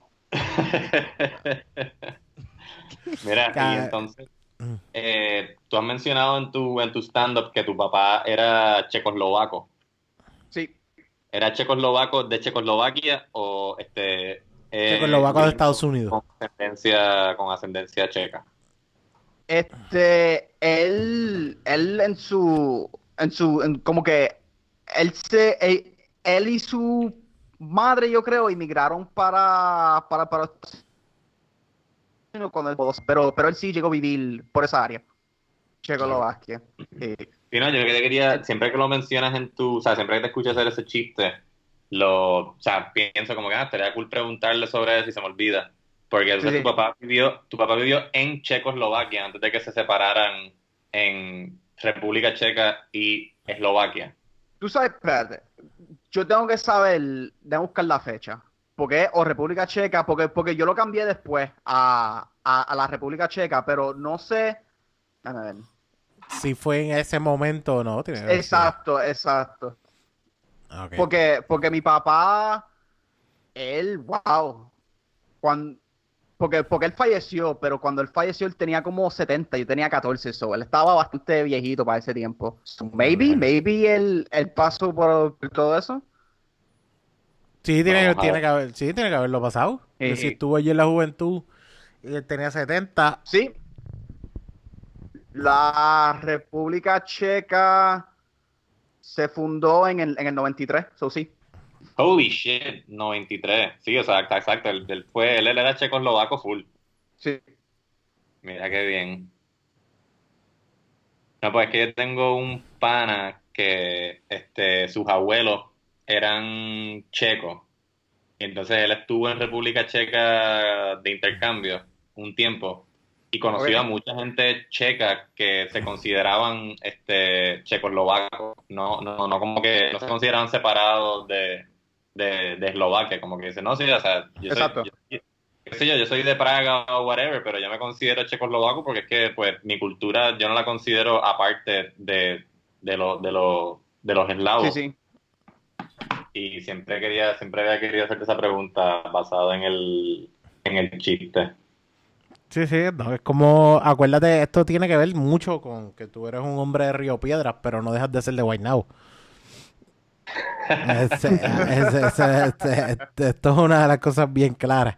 Es que tu, identi- tu identidad y tú eres de, de Río Piedra, pero tu identidad es de Guaynabo. Hay que aclarar, hay que aclarar. O sea, yo soy de Río Piedras, pero eso no me hace menos guaynabito. Exactamente. es la mejor forma de ponerlo, que de, fuera así, porque eh, yo soy de Carolina, pero no, eso no me hace menos cagüeño. Exactamente. ahora mismo donde yo estoy, no es lo, no es lo mismo. George es de San Lorenzo, pero su inglés es de fucking eh, Washington, D.C. Ah, verdad, para aquellos de ustedes que no lo sepan, George ah, hace su stand-up en, en inglés. De hecho, yo mis sketches y los podcasts. Sí, de hecho, sí, George, George se nota que está un poquito estrogoleando porque tú piensas en inglés, cabrón, tú no tienes más break, tú piensas en inglés y lo traduces al español. Eh, eh, así funciona mi mente. Ese, ese, ese, ese único año que yo cogí de Kindle en Oklahoma me, me definió y me jodió como persona, cabrón. Completamente, diablo. en, tu casa, ¿En tu casa no te hablaban en español? Eh, cuando, cuando nos mudamos para acá. Yo, mm. yo, de, de, hecho, yo me mudé para de, de Kindle porque cuando, cuando nos mudamos me dijeron que veníamos de vacaciones. Entonces, cuando terminó el verano, de, de momento yo tenía un uniforme puesto en una escuela de que todo el mundo estaba hablando un lenguaje que yo no sabía. Esto no son vacaciones. Y, ¿sabes? Esto no son vacaciones. This is bullshit. Eh, en, y, y, en un año aprendí español, ni me acuerdo cómo aprendí español, pero de, de, de primero a segundo aprendí español. Ok, ok. Sí. Claro, pero qué difícil, como que llegar así chiquito, no conoces a nadie y para colmo están hablando otro idioma. Sí, literal. ¿Qué fue lo más que tú acudiste para, para fortalecer el español? Bueno, en verdad que e, e, era simplemente estar alrededor de gente hablando español y que esa era mi única opción para comunicarme con personas, ¿verdad? Ya, yeah, ok. Tenías un panita así con quien te pasaba más y, y este, este, es el que me va a enseñar ahora y me va, me va a corregir, qué sé yo. Eh, en, en, primer grado, en primer grado yo estuve en tres escuelas diferentes porque claro, eh, era un, era un revolú, ¿verdad? Yo no sabía qué estaba pasando, nada más hablaba, inglés. Y de lo que me acuerdo, en la primera escuela que yo estuve, no, no aprendí el lenguaje. En la segunda escuela que tuve, I kind of picked it up. Entonces ya la tercera estaba full hablando español. Pero que, pero, pero sí tenía un pana de que hablaba como que inglés más o menos, pero sabes, no era nada sólido de que me podía comunicar full en inglés. Ya, ok, okay. Sí, sí, También, también. que puedas hablar en inglés en este podcast. Este, nuestro escucha habla inglés y de hecho tenemos unos cuantos escuchas en Estados Unidos. Así que tu inglés es de seguro mejor que el de ellos. Sí, sí, necesitas expresarlo sin miedo. Bueno, eh, lo que pasa también es que estamos en un momento donde tú estás caminando por el mall y escuchas a nenes hablar inglés, chamacos hablar inglés, y tú, tú juras, tú dices, diablo, pues estos nenes pues crecieron en Estados Unidos y se vinieron para acá. mierda, esos nenes crecieron en Puerto Rico, son jíbaros de algún, de algún lado, lo más seguro son de ahí bonitos, y están en, en el mall, de, están en plaza y lo único que hablan es inglés porque se quisieron criar así, hablando inglés, porque ellos tomaron la decisión de eso.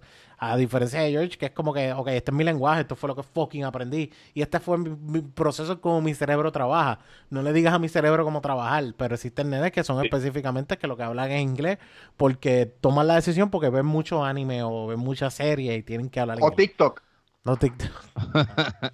Básicamente. Sí, o sea, exacto. En el caso, en el caso tuyo, George, ese es tu primer idioma, aunque haya sido súper chiquito, es como que tu primer idioma full, tú sabes. Tú no conocías otra cosa hasta los, ¿qué? Hasta los 6 años, 7 años. Sí, exacto. Yeah. Este, ¿y cuánto tiempo llevas haciendo stand-up? Mencionaste tres años, tres años y medio. Eh, eh, tres años y medio, yep. ¿Dónde fue la primera vez que hiciste stand-up? el primero, el primer, tu primer, la primera, tu, tu primera vez en tarima? El primer open mic que yo hice fue uno de que, fue uno en el, en el segundo piso del Body, de que por un momento estaban haciendo un miércoles sí, un miércoles no en el, en el segundo piso del Body, que, que eso lo estaba hosteando este Omar para ese tiempo. Entonces, yo, yo la primera vez que fui, o sea, porque como era un open mic, pues yo pensaba, ok, tú llegas temprano y te apuntas, pero me dijeron de que, de que ya los espacios estaban llenos y, que, que de hecho la primera vez que, que, yo, que yo lo iba a hacer, yo lo iba a hacer en español, full. Like, yo tenía algo preparado en español, entonces cuando vi a Omar siendo en inglés, pues dije, mira, fuck it, me siento más cómodo hablando inglés. So, so, so regresé las otras dos semanas con algo en inglés y me fue súper bien la primera vez. Yo este, no recuerdo haberte visto allí, pero yo sí hice stand-up en uno de esos shows hosteados por, por Omar Cruz. En el, en el segundo piso del, del Body. Y en verdad ese sitio estaba, no sé por qué, no sé qué habrá pasado con ese segundo piso, pero era un espacio bien chévere para hacer este open mic específicamente. Es. Porque, tú, porque tú llegas, porque el jangueo principal es en el Body. O sea, si tú quieres janguear y joder, está el Body ahí abajo, como que puedes ir al segundo piso, asomarte, como que, ah, esto is not really my, my scene, como que, y regresar abajo al jangueo, jangueo. Y me, siempre me ha gustado, como en, como he mencionado mil veces, Celebrate Puerto Rico, que tenía también esa, esa separación que está como que, ah, ah ¿no quieres ver el show? Pues quédate en la barra jangueando. Pues, súper, super cool. No, no lo quieres ver, pues no tienes que verlo. Puedes quedarte jangueando acá, bebiendo, oyendo, escuchando música. Acá estamos haciendo este stand-up o, o, la obra de teatro o lo que sea. Creo que la, yo vi a George como la segunda vez que hizo stand-up a Tickets fue cuando I think it was, en, en Celebrate, eh, creo que fue con, con Osvaldo. ¿Tú no hiciste un, un, ratito de stand-up eh, con Osvaldo? Sí, yo hice eso. Exacto. Osvaldo tenía un ratito de stand-up que él lo hacía, yo creo que los miércoles o los jueves, algo así en. Algo así. En, en Celebrate. Y eh, ahí fue la primera vez que yo te vi. Ahí fue la primera vez. Y de verdad, de verdad fue. Y, se me hizo extraño. Y, lo, y de, Mano, y es, verdad, es una de las cosas que yo primero pienso, yo como que, oh, ok, no, otro tipo que, que viene a hacer inglés y, y, y, nos jodemos. Pero lo que me gusta, lo que me gusta es una de las cosas como que, cabrón, por lo menos un año de inglés tú cogiste en tu vida, tú tienes que entender lo que yo vengo a decirles. Como que está cabrón. O sea, no vengas a decirme que no me entiendes porque todo lo que tú escuchas es en inglés y ahora da la casualidad que ahora no me vas a entender, canta cabrón.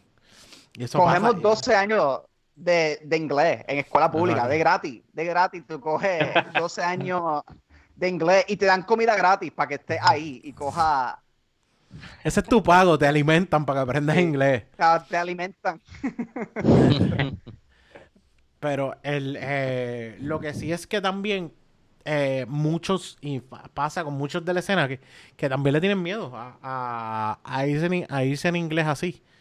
Y uno de los que siempre fue, y, de hecho está quitado, que hace tiempo no lo vemos, a eh, Clyde. Y Clyde siempre fue uno de los que en inglés eh, no le importaba un carajo. Y de vez en cuando se tiraba algo en español, tú sabes, como que para hacer un movimiento. Pero él, eh, ¿cómo era que se llamaba? Not So Loco. ¿era que se loco. Not So Loco. sí, sí. Y él tenía incluso un show que era específicamente hablando de eso, de esta cuestión de, ¿verdad? De, ser un guaynabicho era, era su tema. Bueno, de ser un... No guayna, bueno, porque no, es guaynabicho nada más. Porque hay guaynabichos que hablan español perfectamente bien. Ahora hay un montón de guaynabichos escuchándonos. I'm offended.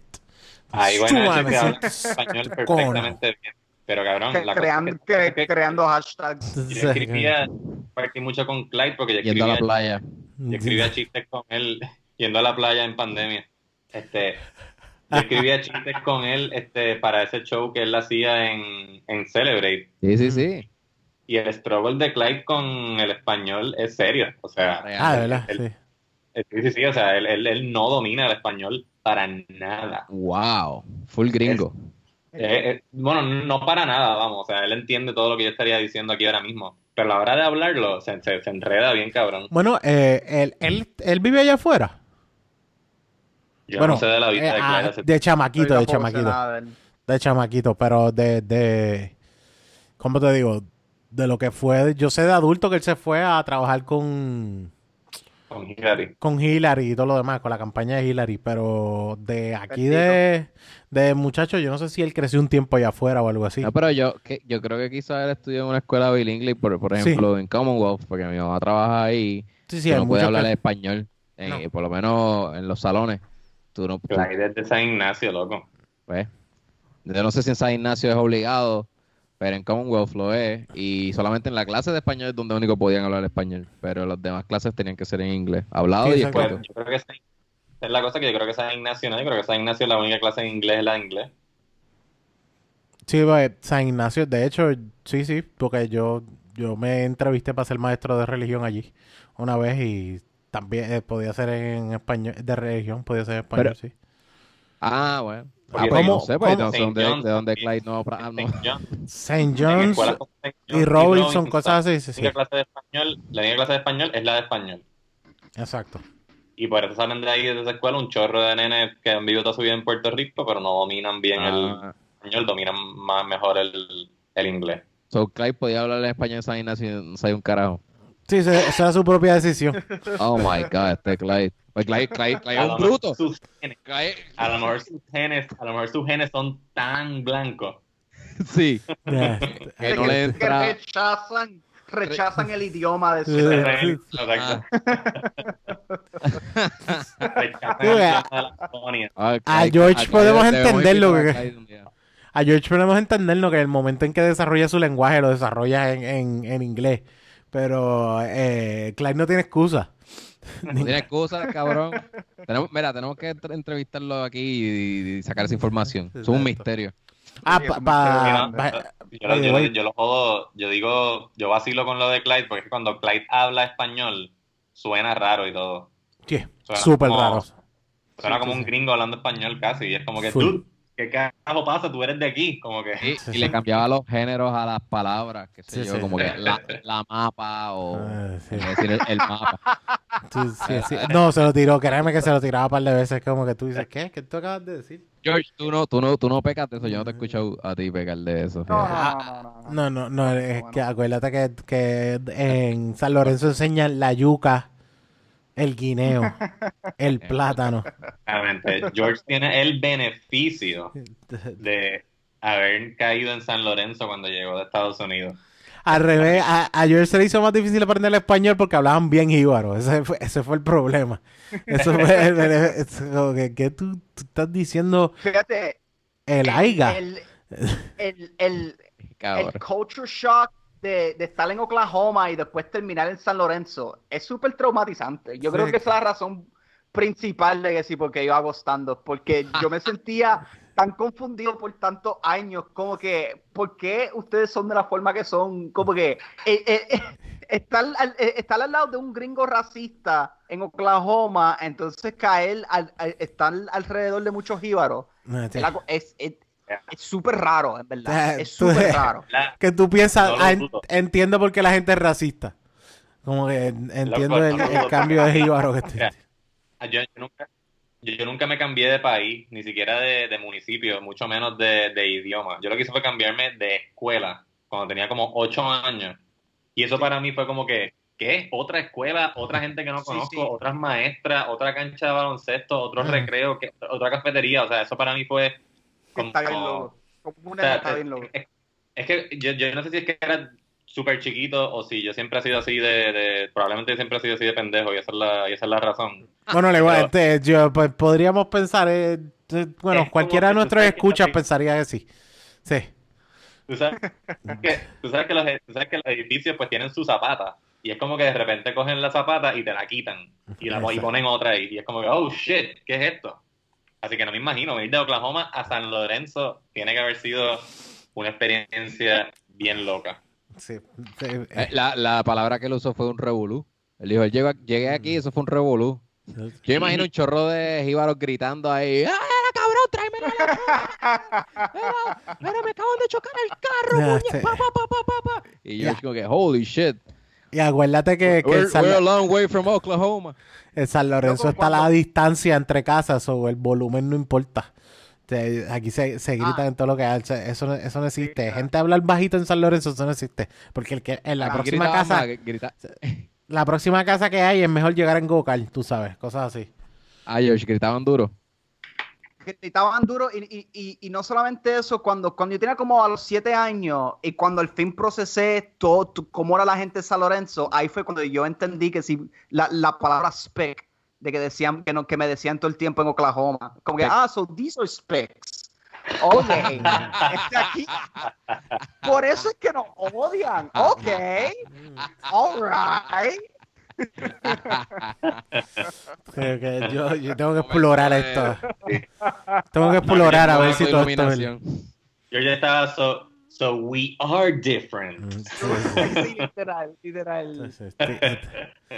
So, eh, Ya te lo porque- decían, te decían spec allá. No, no, no, no, fíjate, fíjate. Yo, yo, yo no tengo memoria de eso. De que, es muy de chiqui- que era muy chiquito. Era muy chiquito para que, para que acordarse de lo, lo ofensivo que eran con él. Y también yo no creo que ataquen, si atacaron, atacaron a su mamá o algo así, porque realmente madre. no. Sí, sí. Realmente no es, no es la, la forma de, de verlo. De hecho, que ahora mismo con el coronavirus hay un montón de videos de ataques a, a orientales, loco. Sí. O sea, no, no, Sí. no es como que, ah, este es chino, no, no, cabrón, te ves oriental, te cagaste en tu madre. Y el tipo, literal. o sea, como que este tipo es de Corea, este tipo no es de... Pero está bien, si tú quieres echarle la culpa, echarle la culpa. Pero... Si tú sales de tu casa de, de- demasiado cansado y un racista te ve, te va a caer encima. Como que no hay, no hay break. Aquí- Esta es la, la forma de verlo, pues. Pues la, la, la, la cosa es que... Oigan, a pensar que estás enfermo. Sí, exacto. No, no, no. No, no, no, por los ojos achinados. Ah, Exacto. Cabrón. Y como que hasta ellos son bien chiquitos, así como que no hay O, break. o- o muy arrebatado. Puede estar muy Ah, arrebatado. ah, también, Uh, también. También. So, he just smoked weed, that's it. Eso es todo lo que hay. Eh, yo lo, lo- lo he visto, lo, lo insultan y el tipo se queda como que, ¿qué carajo? ¿Por qué, Mm, por qué puñeta tú me estás insultando en algo que no tiene que ver nada conmigo? Está cabrón. ah, mucha gente bruta.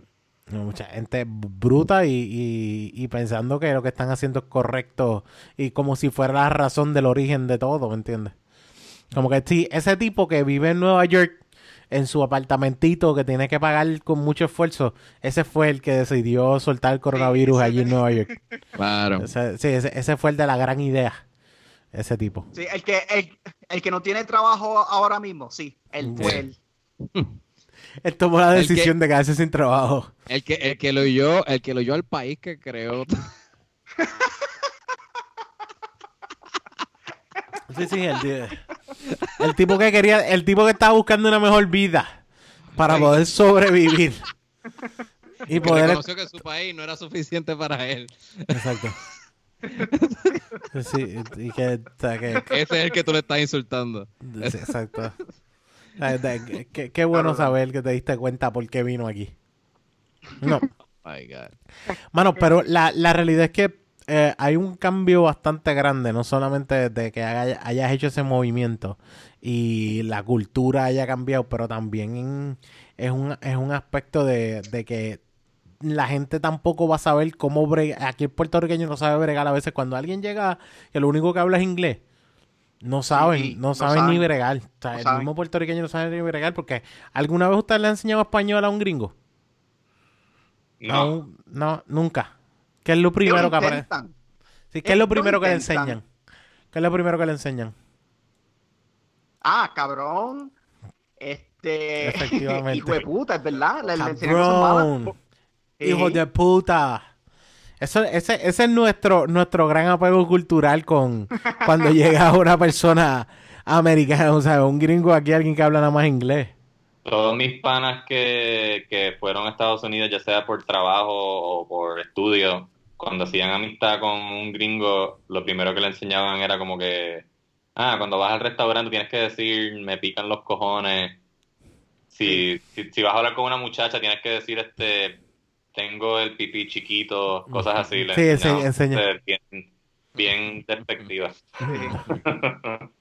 ¿Tú nunca has visto a un jíbaro bregar con, con, con un autista? Y es como que, pero ¿por qué tú eres así? Y tú le intentas de explicar y ellos todavía, they can't wrap their head around. Es como que es, es horrible. Es horrible, es verdad. Sí, sí, exacto. Son cosas que, mira, esta persona es así. es Como así. No, no, no puedes, o sea, no puedes alterarlo porque es que no lo vas a hacer. Ajá. Cabrón, ¿sabes qué? Yo estaba escuchando en el podcast de Fabián, él tenía unas experiencias de que en Mayagüez, pues muchas personas que tienen autismo pues no reciben ayuda médica. Sí. Exacto. Pues, son terminan siendo pues, pues, personajes así del pueblo y todo y lo joden, la gente lo jode. Loco, Eso pasaba, eso pasaba mucho en San Lorenzo. Había uno, había uno, Mm. pero, pero lo jodían porque él era, él era un acosador, era la cosa más graciosa. Ah. él, él, él- Espérate, tiempo, tiempo, tiempo. tiempo. ¿Qué? Más que te interrumpa. Él era un acosador. Era súper Ah. graciosa la, esa, esa- esa- No, no, porque, porque él no, él no, él, él no te tocaba, pero él, él se le acercaba a las mujeres y le decía, mira, ¿te puedo dar un besito? Como que él- era, era eso, era, era- un acosador bien goofy, bien, bien cartoony, so que, so que no era harmful como tal. Entonces, para, Y todo el mundo para, sabía para alejarlo... Mi amor, te puedes bajar los panties para sabía que- untártelo. O sea, que no eran cosas así, como que bájate los panties para No, no, no, untártelo, no, ni no, nada por el no, estilo. exacto. Mira, dame un- da- él, él- él no estaba diciendo cosas como que, mira, dame, da- dame una media sudada para llevar para lle- lle- llevármelo para casa. No era nada así. Era una casqueta bien asquerosa a tu nombre, ¿no? No decía esas cosas. No, no, no, no, no, no, no, no. él, él- él era un acosador de. Él era un acosador de PBS Kids, básicamente. No sé si eso explica. Con, con ese lenguaje, con ese tono. Entonces, él, él se le acercaba a las mujeres y le decía, mira, te puedo dar un besito. Y lo que nosotros hacíamos era de que, de que, de que los hombres, o sea, para, para alejarlo, para ahuyentarlo, lo que hacíamos es que, de que nosotros le, le ofrecíamos besos a él y él se iba. Él era súper homofóbico, que era lo mejor. Sí. Ah, bueno, de San Lorenzo, eso, obvio. Muy bien, pero sabes que eso está bien porque eso lo, como te digo, le quita un En poquito. Cagua también, ¿verdad, Oni? En Cagua somos homofóbicos. Sí, son homofóbicos también. Ese approach es bueno. Mira, Yo- para que se le aleje de las nenas, ofrécele un grajeteo. Dale, enséñale una, enséñale una nalga, cabrón. Enséñale una tetilla para que se le aleje a las nenas. No, pues, o sea, lo- nuestros escuchas pueden, este, como te digo, pueden diferir, obviamente, pero a mí me gusta ese approach de como que no, pues vamos a hablarle en su idioma. Él está ofreciendo besitos, vamos a ofrecerle besitos. Y entonces él se, oh, se iba y se, se sentía incómodo. Eso es mejor que, que, que mandarlo para el carajo. O hacerle como que, Oh, ¡Ey! Una pela. ¡Vale! ¡Vamos! ven". Tú sabes, Sí, como- sí. Como un si galón de fuese agua un fría. perro. Sí. Ya, sí, mano, la terapia se la daba, en vez de un médico, se la daban ustedes mismos ahí en la calle. Sí, sí, sí. Eso.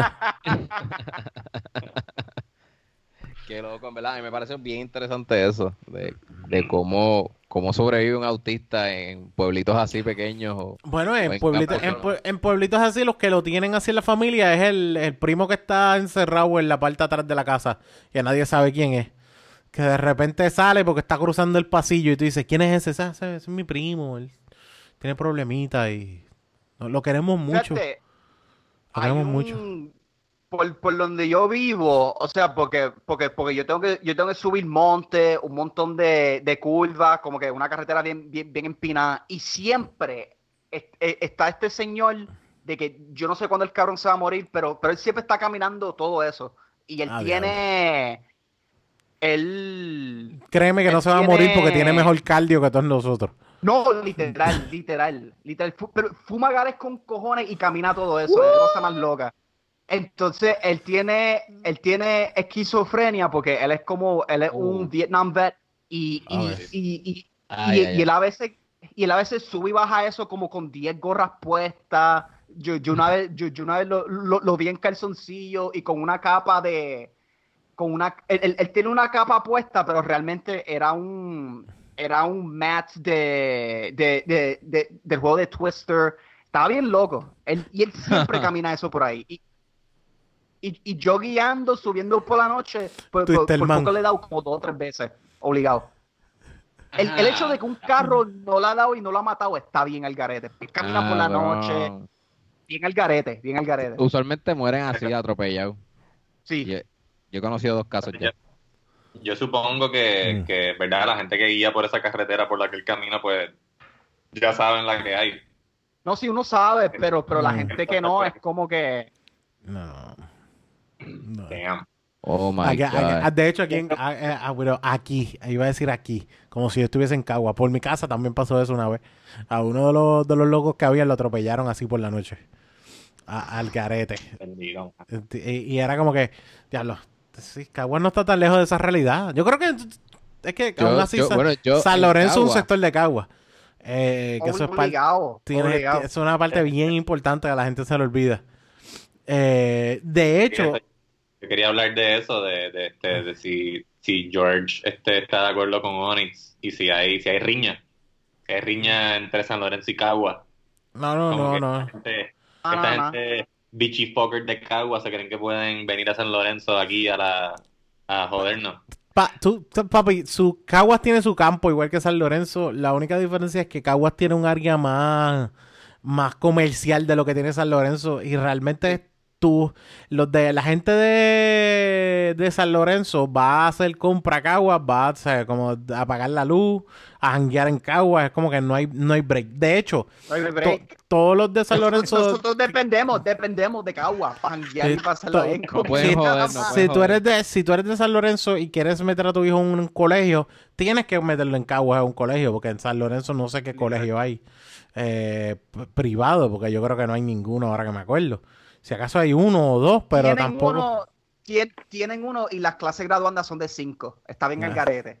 Ah, wow, que dónde son de cinco. Eso sí tenían que ir a Eso sí podían ir a una caravana y meterse a la playa, porque eran cinco nada más. O sea, como que no iba a haber tanta gente, no había ningún problema de tanto, de ta- pegarse a tanta gente, ¿me entiendes? Sí. Eso sí tenía ese permiso.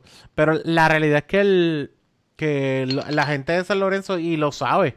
Y yo sé, yo tengo una amiga mía full que ella vive en San Lorenzo, que, ok, una forma, hay sitios que tú subes a San Lorenzo que tú te preguntas cómo esto pasa. Y la realidad es que tú subes la montaña y de repente cuando ya subiste tienes que volver a bajar para llegar a casa de Sí, gente. Que tú te quedas sí. como que, ¿cómo, ¿cómo funciona esta mierda? Y es Sí. porque viven en una montaña, pero dentro de un boquete dentro de la montaña. Eh, y tienen que eh, tienen campo para matar gente y tirarlos para el carajo. Eso es la mejor, esa es la mejor parte. Que tú no sabes y sabes que hay gente que se perdió en San Lorenzo, pero ¿qué vas a hacer? ¿Eso le Ah, sube el precio de la propiedad o se lo baja? No, no, se lo, se lo baja por... ah, eh, realmente, realmente, y te lo digo, ahora mismo hay casas así de propiedades, primero como está el mercado y todo lo demás, tú puedes conseguir en San Lorenzo, metido en un boquete, puedes conseguir casas a chavería. Sea, bien baratas, porque la gente, Sí. porque la gente ya no las quiere vivir ahí, porque quieren salir de ellas y, y- y realmente llegar está tan cabrón que nadie va a comprar, o sea, no- la, vi- la vía para llegar a una vía principal es una asquerosidad. Sí. ¿Tú ¿Sabes por qué yo pregunto? Porque yo pensaría en un este un corredor de bienes raíces enseñando una propiedad en San Lorenzo y le dice el precio y la persona que está viendo la propiedad piensa como que, ah, pero eso está bien caro, en verdad. No, Dices, no. Pero eh, que, que, que, que, que, que le regatee el precio y le digo, pero esto- esta propiedad está súper cara aquí en el medio de la nada en San Lorenzo. Y le dice, sí, lo que pasa es que aquí tú puedes matar a alguien y nadie se entera. Y eso, eso es un lujo. Eh, sí. Eso no tiene precio aunque usted no lo parezca. Aunque usted no se lo crea. Exactamente. Y cuidado cuando vaya a cortar pasto, que no se lleve un brazo de alguien que, que, que, que enterraron hace dos años ahí. Así que tenga cuidado. George, yo te iba a decir que, que tú le puedes, tú puedes ir a los chamanquitos estos de perpetuo que estaban eh, celebrando su ser seniors, como que eh, arriesgando la salud de todo el mundo en plena pandemia, porque no, yo tengo que celebrar que soy senior, qué sé yo, tú eres el que tienes que decirle a ellos como que cabrón, tú estás quejándote de que no celebras ser senior, yo dependo de caguas. Literal, literal. Yo dependo. Yo de- dependo, yo dependo de ir de un lugar mierda a un lugar menos mierda. Como Como que eso es para yo pasarla bien. O sea, como que, de hecho, a, a George va ojalá, puede ir a ojalá lo más bien a cada rato y la gente le pregunta, ¿qué tú haces aquí? Cabrón, él es el más derecho que tiene de estar aquí. O sea, de todos los comediantes que hay aquí ahora mismo, él es uno de los más cerca que vive, como que hello. Yo quería, yo quería hablar de eso, mano, porque este, en verdad no es, no es poca cosa lo que hace George de guiar de San Lorenzo a Río Piedra. ¿Cuánto te toma eh, llegar de San Lorenzo a Río Piedra un día de semana para ir a un open mic? Eh, de 30 a 40, por ahí. Por eso, guiar de 30 a 40 minutos para hacer 5 minutos de minutos. Sí, material. pasé 5 minutos. Tú sabes, eso, Ey, eso ey, ey, hay una buena Respect. experiencia en todo esto. Eh, demuestra unas ganas y un compromiso que en verdad yo creo que yo no tengo. yo, Rubén y Onyx te, te pueden hablar por mí, yo soy Mr. Mr. Cómodo, yo sí, este... 100 veces, como que No, no, hay que Mr. Hot preguntarse. Pockets, taquitos en Mr. el fryer. Llego tarde a, la, a los a llego los tarde, llego tarde, llego tarde estando cerca, como que... Mm, yo Estando en, casa. en su casa, estando en su casa llega tarde, tú sabes, también. O sea, como que sí, sí. de, de esa manera es como que parte. Y de So, hecho, George, ahí tienes un público, un target, puedes ofrecer talleres de cómo ser más, más eficiente. más, más responsable y tener más ganas de, la vida. Mm, Tener ganas de hacer cosas. Hacer cosas, exacto. Qué, qué- qué pena que yo no tengo ganas de hacer cosas que paguen, pero pues Mm, eso es, Ah, es lo que me tocó. mm. Loco, eso es, eso es la frustración más grande de mi adultez, cabrón. Tener ganas de hacer cosas que no pagan. Es como que, ¿what? ¿En serio? Qué bad trip. ¿Qué? ¿Cómo es? Que me gusta hacer esto y esto está súper cool y esto es lo más que le dedico tiempo y no paga. Y me llena y me hace sentir bien. Y no paga. Esto, esto es lo que yo Y necesito. pierdes, digo, yo perdía un montón de dinero, like, like guiando, guiando para allá, porque era como, era como de 5 a 7 pesos de gasolina para guiar para allá, Exacto. beer que me daba, más el jangueo. Y, y, y lo peor era de que, de que, de que yo estaba saliendo también con mujeres de, de, de área metro. Y, y, y Ah, eso no, es otro gasto. So que es como que esto está, es- ¿sabes? Y yo, yo, no- yo nada más trabajo en Starbucks. Yo, yo me gano el mínimo, como que, que, es- que yo estoy haciendo. yo Yeah, no puedo man. mantener este, este, este ritmo de vida. está- Porque, está- porque, porque, ¿qué? ¿Has considerado mudarte? Ah, No, full, full. Lo, lo tengo que hacerlo, de verdad que yo estoy loco para largarme de aquí. Eh, pero estoy, como, como estoy estudiando para, para sacar unas licencias de lo que estudié, para entonces ahí pues como que tener un poco más de estabilidad en, en conseguir un trabajo, pues en esa es la que estoy. ah, claro. Estás ahorrando. ¿Qué fue lo que tú estudiaste? Se me olvidó. Este, eh, Information Technology, IT. Ok, ok, Ah, ok. nice. Loco, muy buena. Eso siempre hay trabajo. Espérate, Sí. espérate. Déjame explicarte algo. Eh, el papá de Jan trabaja en eso. Y Sí. es buenísimo. Y él sabe mucho de, de Haití. El papá de Mi Jan. papá, Y, mi papá eh, sabe mucho de ahí. y tenemos algo bien claro. Esos son aspectos que no se pasan de, de- en sangre. Genéticamente. generación. No, no, no, no hay break. Eso no está en la Eh, fucking genética ni mira, nada por el estilo. ¿Sabes qué? ¿Sabes qué? Voy a, voy a... ti- Tienes razón, pero mi papá tuvo más de un hijo. Y es posible que eso sí se transmita por los genes, pero no, no a todos, no a toda la Ah. prole. Ok. Mm, Porque mi hermana, por cierto, mi hermana, este, Coach D, Coach D de dedo y de punto en Instagram. Eh, ella les puede hacer este programas de entrenamiento si quieren hacer ejercicio, rebajar, tener más músculo. Ustedes le dicen qué es lo que, cuál es su meta, ella les zumba con un programita, ustedes le pagan, es tremenda, tremenda entrenadora personal. Ella sí tiene, este, ¿cómo, se, di- cómo te digo? O sea, sí se le dan las cosas tecnológicas, las cosas así techy, Ah. ella se le dan súper naturalmente. Ella como que, ella en la casa cuando, cuando vendían estos radios, estos estéreos súper súper elaborados así, con bocina, CD player, cassette, eh, toda la pendeja, ella era Ella- la que siempre... La montaba y tú la mirabas. Exacto, ella montaba todo lo que tenga que ver con tecnología en casa, computadoras, televisores, ella era la que se sentaba ahí con el manual, pim, pam, pam, pam, y seteaba toda la pendeja. diablo, ya, Así ya. que ella sí, ella sí heredó, ella sí heredó eso. Lo que pasa es que pues, Ya- yo- mi- ah, mi- esos genes se gastaron en ella, no me, no me cayeron a mí. Jan siempre los devolvía y decía que no servía. Esto no sirve, yo lo conecté todo y no está sirviendo. No, no, no. Prendió, Bueno, pero no sé si yo le- no sirve. Ah, ya lo usaba. Sí, lo usaba. Yo no sé si lo he dicho en este podcast antes, mi papá, ¿verdad? Mi papá es un duro en, en matemáticas y era su, su clase favorita de, de toda la vida en la, en la escuela y eso era exactamente lo opuesto en mi caso. Yo odiaba las matemáticas, no las entendía y mi papá por una época me dio tutorías de matemáticas y él me decía, Giancarlo, es que detrás de los números, todo lo que tenga que ver con números, hay una lógica que tú simplemente no ves.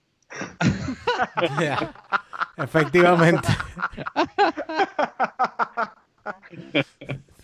It's funny because it's true. eres- Aquí, aquí- aquí- aquí hay todo un, todo un mundo para el cual tú eres simplemente ciego. Un lenguaje que no domina, that's it. Sí, Exact- exact- exactamente, es un lenguaje que no domino. es un lenguaje.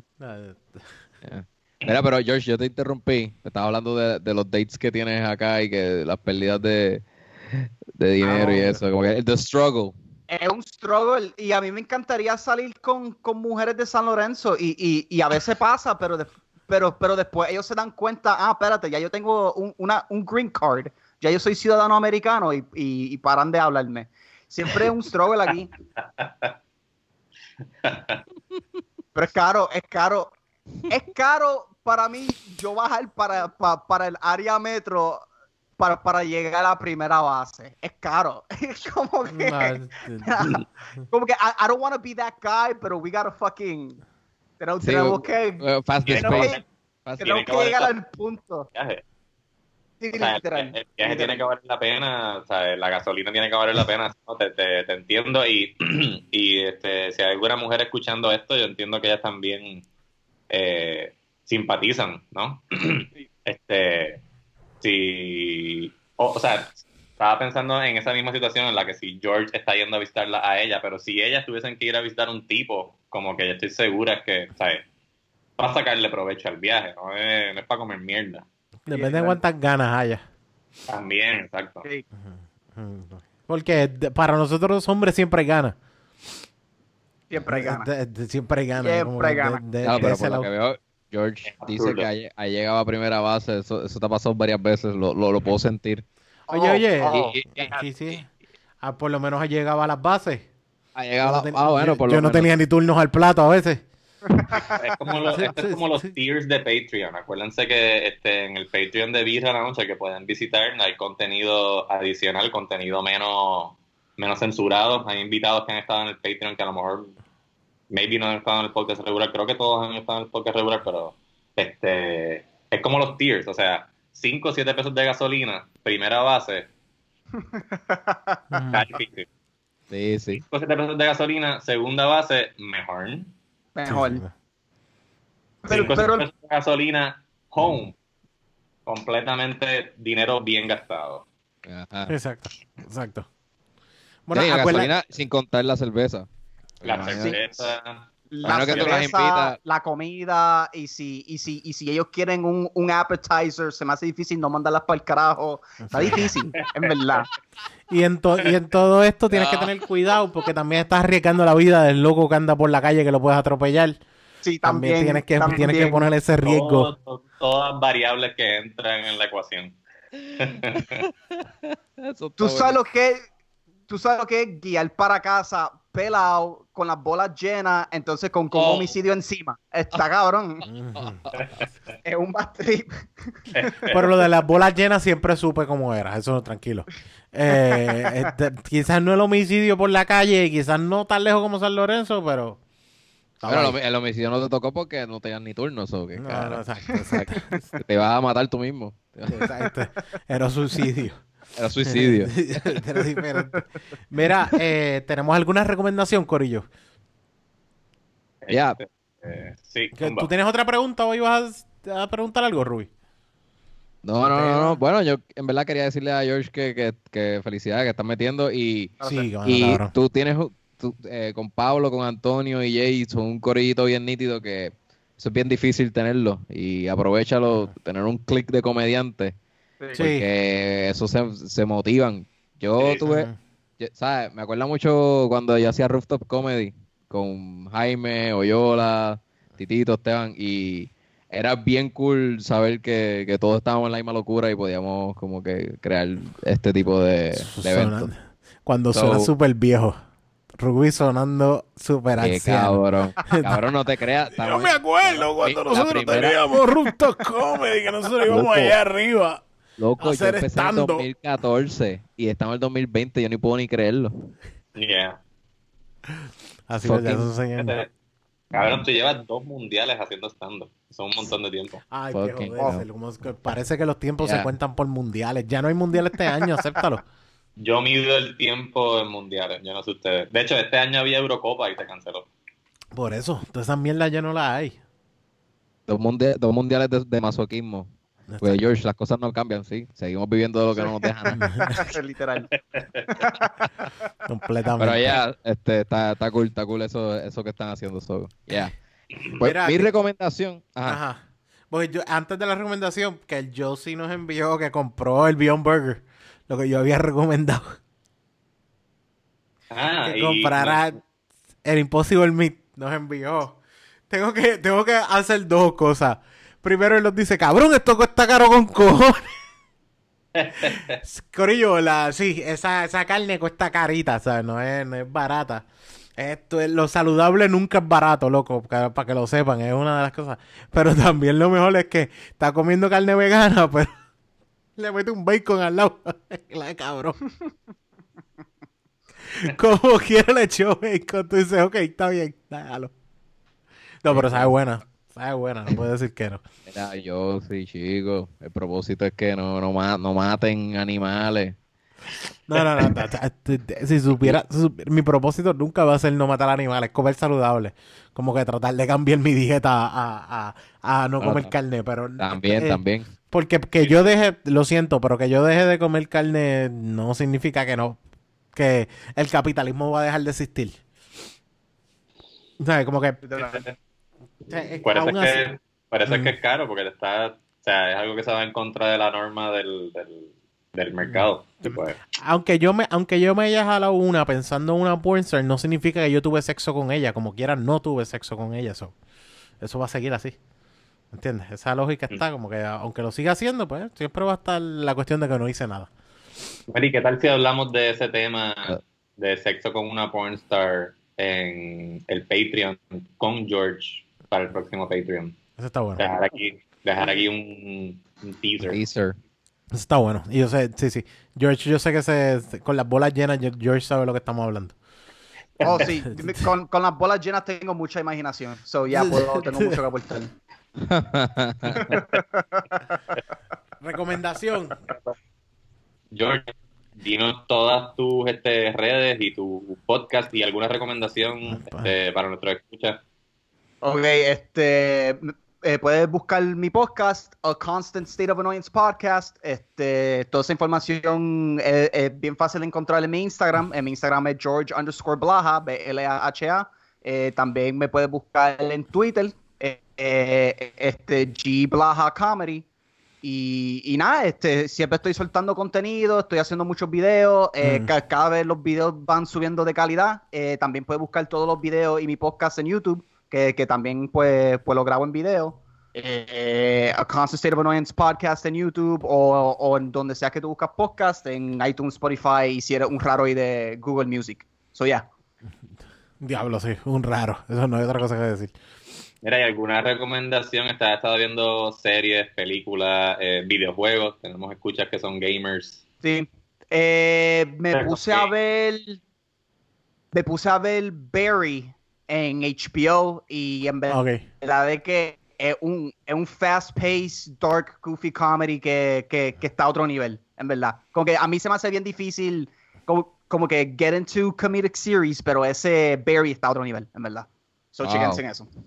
Nice. Tengo que verla. Mucha gente me lo ha recomendado. Sí, yo he leído muchas cosas buenas sobre Barry y obviamente creo que todos estamos en el mismo bote que Bill Hader es un duro. Sí, Sí, también. sí. Bueno, eh, en Amazon Prime, para los que son fiebres de ver conciertos en video, uno de los conciertos, este es el concierto más cabrón en edición, produce, eh, eh, effects, color correction. Como el que Está fuiste de tan bien hecho, como el que fui de Ramstein anoche. Me, me- me voy a tener que conformar con verlo por internet porque esto pinta que lo van a suspender. Ya suspendieron el tour de Europa Wow. y el de y el de septiembre está en veremos. So, yeah. Para, los, que- para, los que, para los que no estén al tanto, Rubén tenía calendarizado un concierto para este verano para ver a Ramstein, que es una de sus bandas favoritas, y Sí, Onyx fue directo a la sea, ayuda. Al hígado, papi. Oh Onyx, my Onyx- Onyx me madrugó el chiste, pero, pero sí, es cierto. Estoy jodido. Pero ayer, pero, pero pueden ver el concierto que está bien cabrón en Amazon Prime. Pero bien, bien cabrón. Y el- Rammstein, pa- o sea, tienen, todos están tan compenetrados que el, el cantante no es el protagonista. También los músicos, de momento tienen unas participaciones en, hacen como que mini sketch de cosas dependiendo de la canción que estén tocando y, y mano, es más, es más allá de la música, es bien, entretenido, so, se les recomiendo. Yo he visto clips de conciertos de Rammstein, en verdad es casi es casi como una ópera. Sí. La Sí. música y lo que está pasando en tarima están Está este, relacionado. estrechamente relacionados, en verdad está bien cabrón. Ya, ya, no, ellos cuidan mucho los detalles, hacen coreografía, el maquillaje, la vestimenta, todo, todo, todo, todo bello, bello. Pues esos son los mejores. Espero que no se mueran.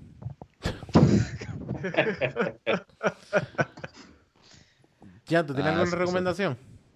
Mira, pues no me atrevo a decir que es una recomendación, porque no estoy diciendo aquí como que vayan a ver esta serie, porque es una serie bien lenta, este, donde no hay mucha explicación, o sea, no, no, no te dicen, hay una serie que se llama In the Loop, no, Tales from the Loop, Tales from the Loop, está en Amazon Prime, y es una serie de episodios de distintas historias que se desarrollan en este en un, en un pueblo en, en Ohio, creo, donde parecido a Stranger Things hay una compañía, hay como un compound donde hay unas personas haciendo unos trabajos y unos experimentos y alrededor del pueblo pues tú ves como que la contaminación que esa compañía ha creado, como que dejan robots por ahí tirados, robots que están activos, como que moviéndose, interactuando con la gente,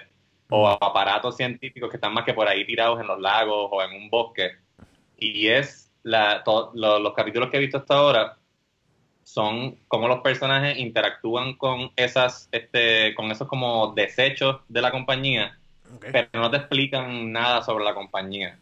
Es más, es una historia más, más este sobre, I, I don't know, man, no sé ni cómo explicarlo. Es bien lenta, es como que te hace, a mí, a, a mí me hace como que sentir cosas incómodas por las cosas que están pasando los personajes. No te explican, no te explican nada sobre la compañía, por qué es que si tú le das a este botón el tiempo se detiene. No, es como que ah, hay una máquina donde tú le das al botón y el tiempo se detiene y cómo estas personas interactúan con ese concepto de ah, capturar el momento, cómo bregan con el tiempo, ese tipo de ese tipo de viaje. Tales from the Loop se llama en Amazon Prime. En Amazon Prime. Ok, ok, ok, ok. Diablo. Del. Es un, es- es- es un viaje, en verdad a mí me está gustando un montón. Creo que son 10 capítulos y además, eh, y además de lento, duran como una hora. Tú sabes que por eso es que no me atrevo como que a full recomendarla, pero a mí me está gustando un montón. So, si te gusta la ansiedad y pensar que las cosas duran mucho, pues eh, yo creo que es una, una buena serie para ver. Si te gusta ver televisión que te producen este ansiedad existencial, pues ve este the Loop.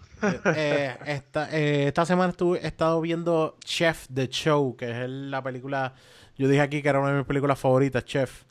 Pues hay, Yeah. hay un show que tiene en Netflix, se llama Chef The Show, que algo así como The Chef, The Chef Show, es que se llama. Y, eh, y es como quien dice John Favreau, que va con el mismo cocinero de la película y van a diferentes lugares y van con diferentes artistas haciendo recetas y ellos mismos creando recetas súper buenos. Y, y ese, ¿cómo que? Fabro, Fabro, no, a mí no me sale el apellido de ese tipo, Fabro. Y, y, eh, y de verdad, estamos viéndolo. Eh, son malas decisiones las que tomo porque me da con hacer estos ejercicios, hacer ejercicios mientras estoy viendo la serie. Es como que, ok, pues vamos a ver comida mientras hago ejercicios. Y eso siempre ha sido, eso siempre yo lo he hecho, como que. Wikipedia, Camilla, Duchess of Cornwall, GCVO, CSM, PC is a member of the British Eh, awkward silence. No, no, no, pasado- no, no, es que ah, esto, esto me gusta. no Esto escucha. me gusta porque he pasado un montón de episodios sin el insumo de, de EU. Cabrón, me acaba. Hey, Google, stop. Google acaba de explicarme quién es a John. John, John Wow. quién? ¿John quién? ¿Cómo es? John Farrow. Ah, Farrow. No, no, no, George, dale clases de inglés a Onyx. No, yo no sirvo. Pues Google me acaba de explicar quién es él, parece. y me explicó ahora. Pero nada, pueden ver esa serie. Esa serie está bien buena. Además de, de que aprovechen y vean los podcasts que están pasando ahora. El de George, mano, el de, el de Fabián, el de toda esta gente, de verdad. Los Oh, podcasts están dando bien buenos. Dímelo. Sí, era? a Curiosidad Científica, Agustín Valenzuela, que me invitó a su podcast. Ah, Pueden escucharlo en cierto. Spotify. Escúchenlo. eh, hablamos de cerveza, hablamos de eh, el cosmos, porque el, el podcast es, él, él es un fiebre de la ciencia, so, hablamos mucho de, de astronomía y, y la ciencia de la cerveza y psicología de la comedia y todo eso, estuvo cool. Pueden ¿Cómo se chequearlo llama el- el en Spotify. Eh, el tipo ese que a ti te gusta, el, el que toca a mujeres, ¿cómo se llama él? Ah, Neil deGrasse. Neil deGrasse, sí, sí, que me, que me- me sorprende que me sorprende me sorprende que no hayas visto el masterclass de Neil deGrasse Ah, sí, mano. Este, y, y él te yo- ayuda a cómo pensar, eso es lo que él explica, como que él te ayuda a cómo pensar y cómo ver la ciencia. Eso debe ser tan denso que me va a dar un, un fucking derrame cerebral. Creo- eh, yo le Too miedo much knowledge, too much knowledge. Too much ¿Cuánto, information. cuánto es que cuestan esos, esos masterclasses? Estás, estás ¿Cuál es el buscando. costo? Yo creo que hay una suscripción anual y tienes Sí. este todo todo el la- Y separado también. el También paquete lo puedes- yo completo. creo que lo puedes comprar Sí. separado, lo puedes comprar paquete Sí. y puedes comprar suscripción. Pero cuánto? Hmm. No sé, nunca, No nunca me he puesto. Yo, yo no tengo nadie que yo pueda decir que me quiero tirar a ver Masterclass.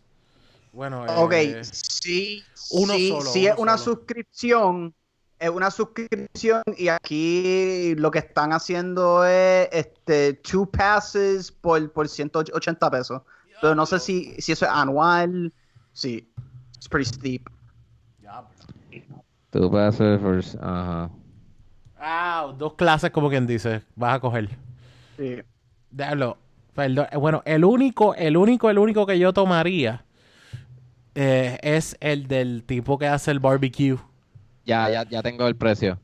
Por una clase, este, Lifetime Access por 90 pesos, o sea, la compra.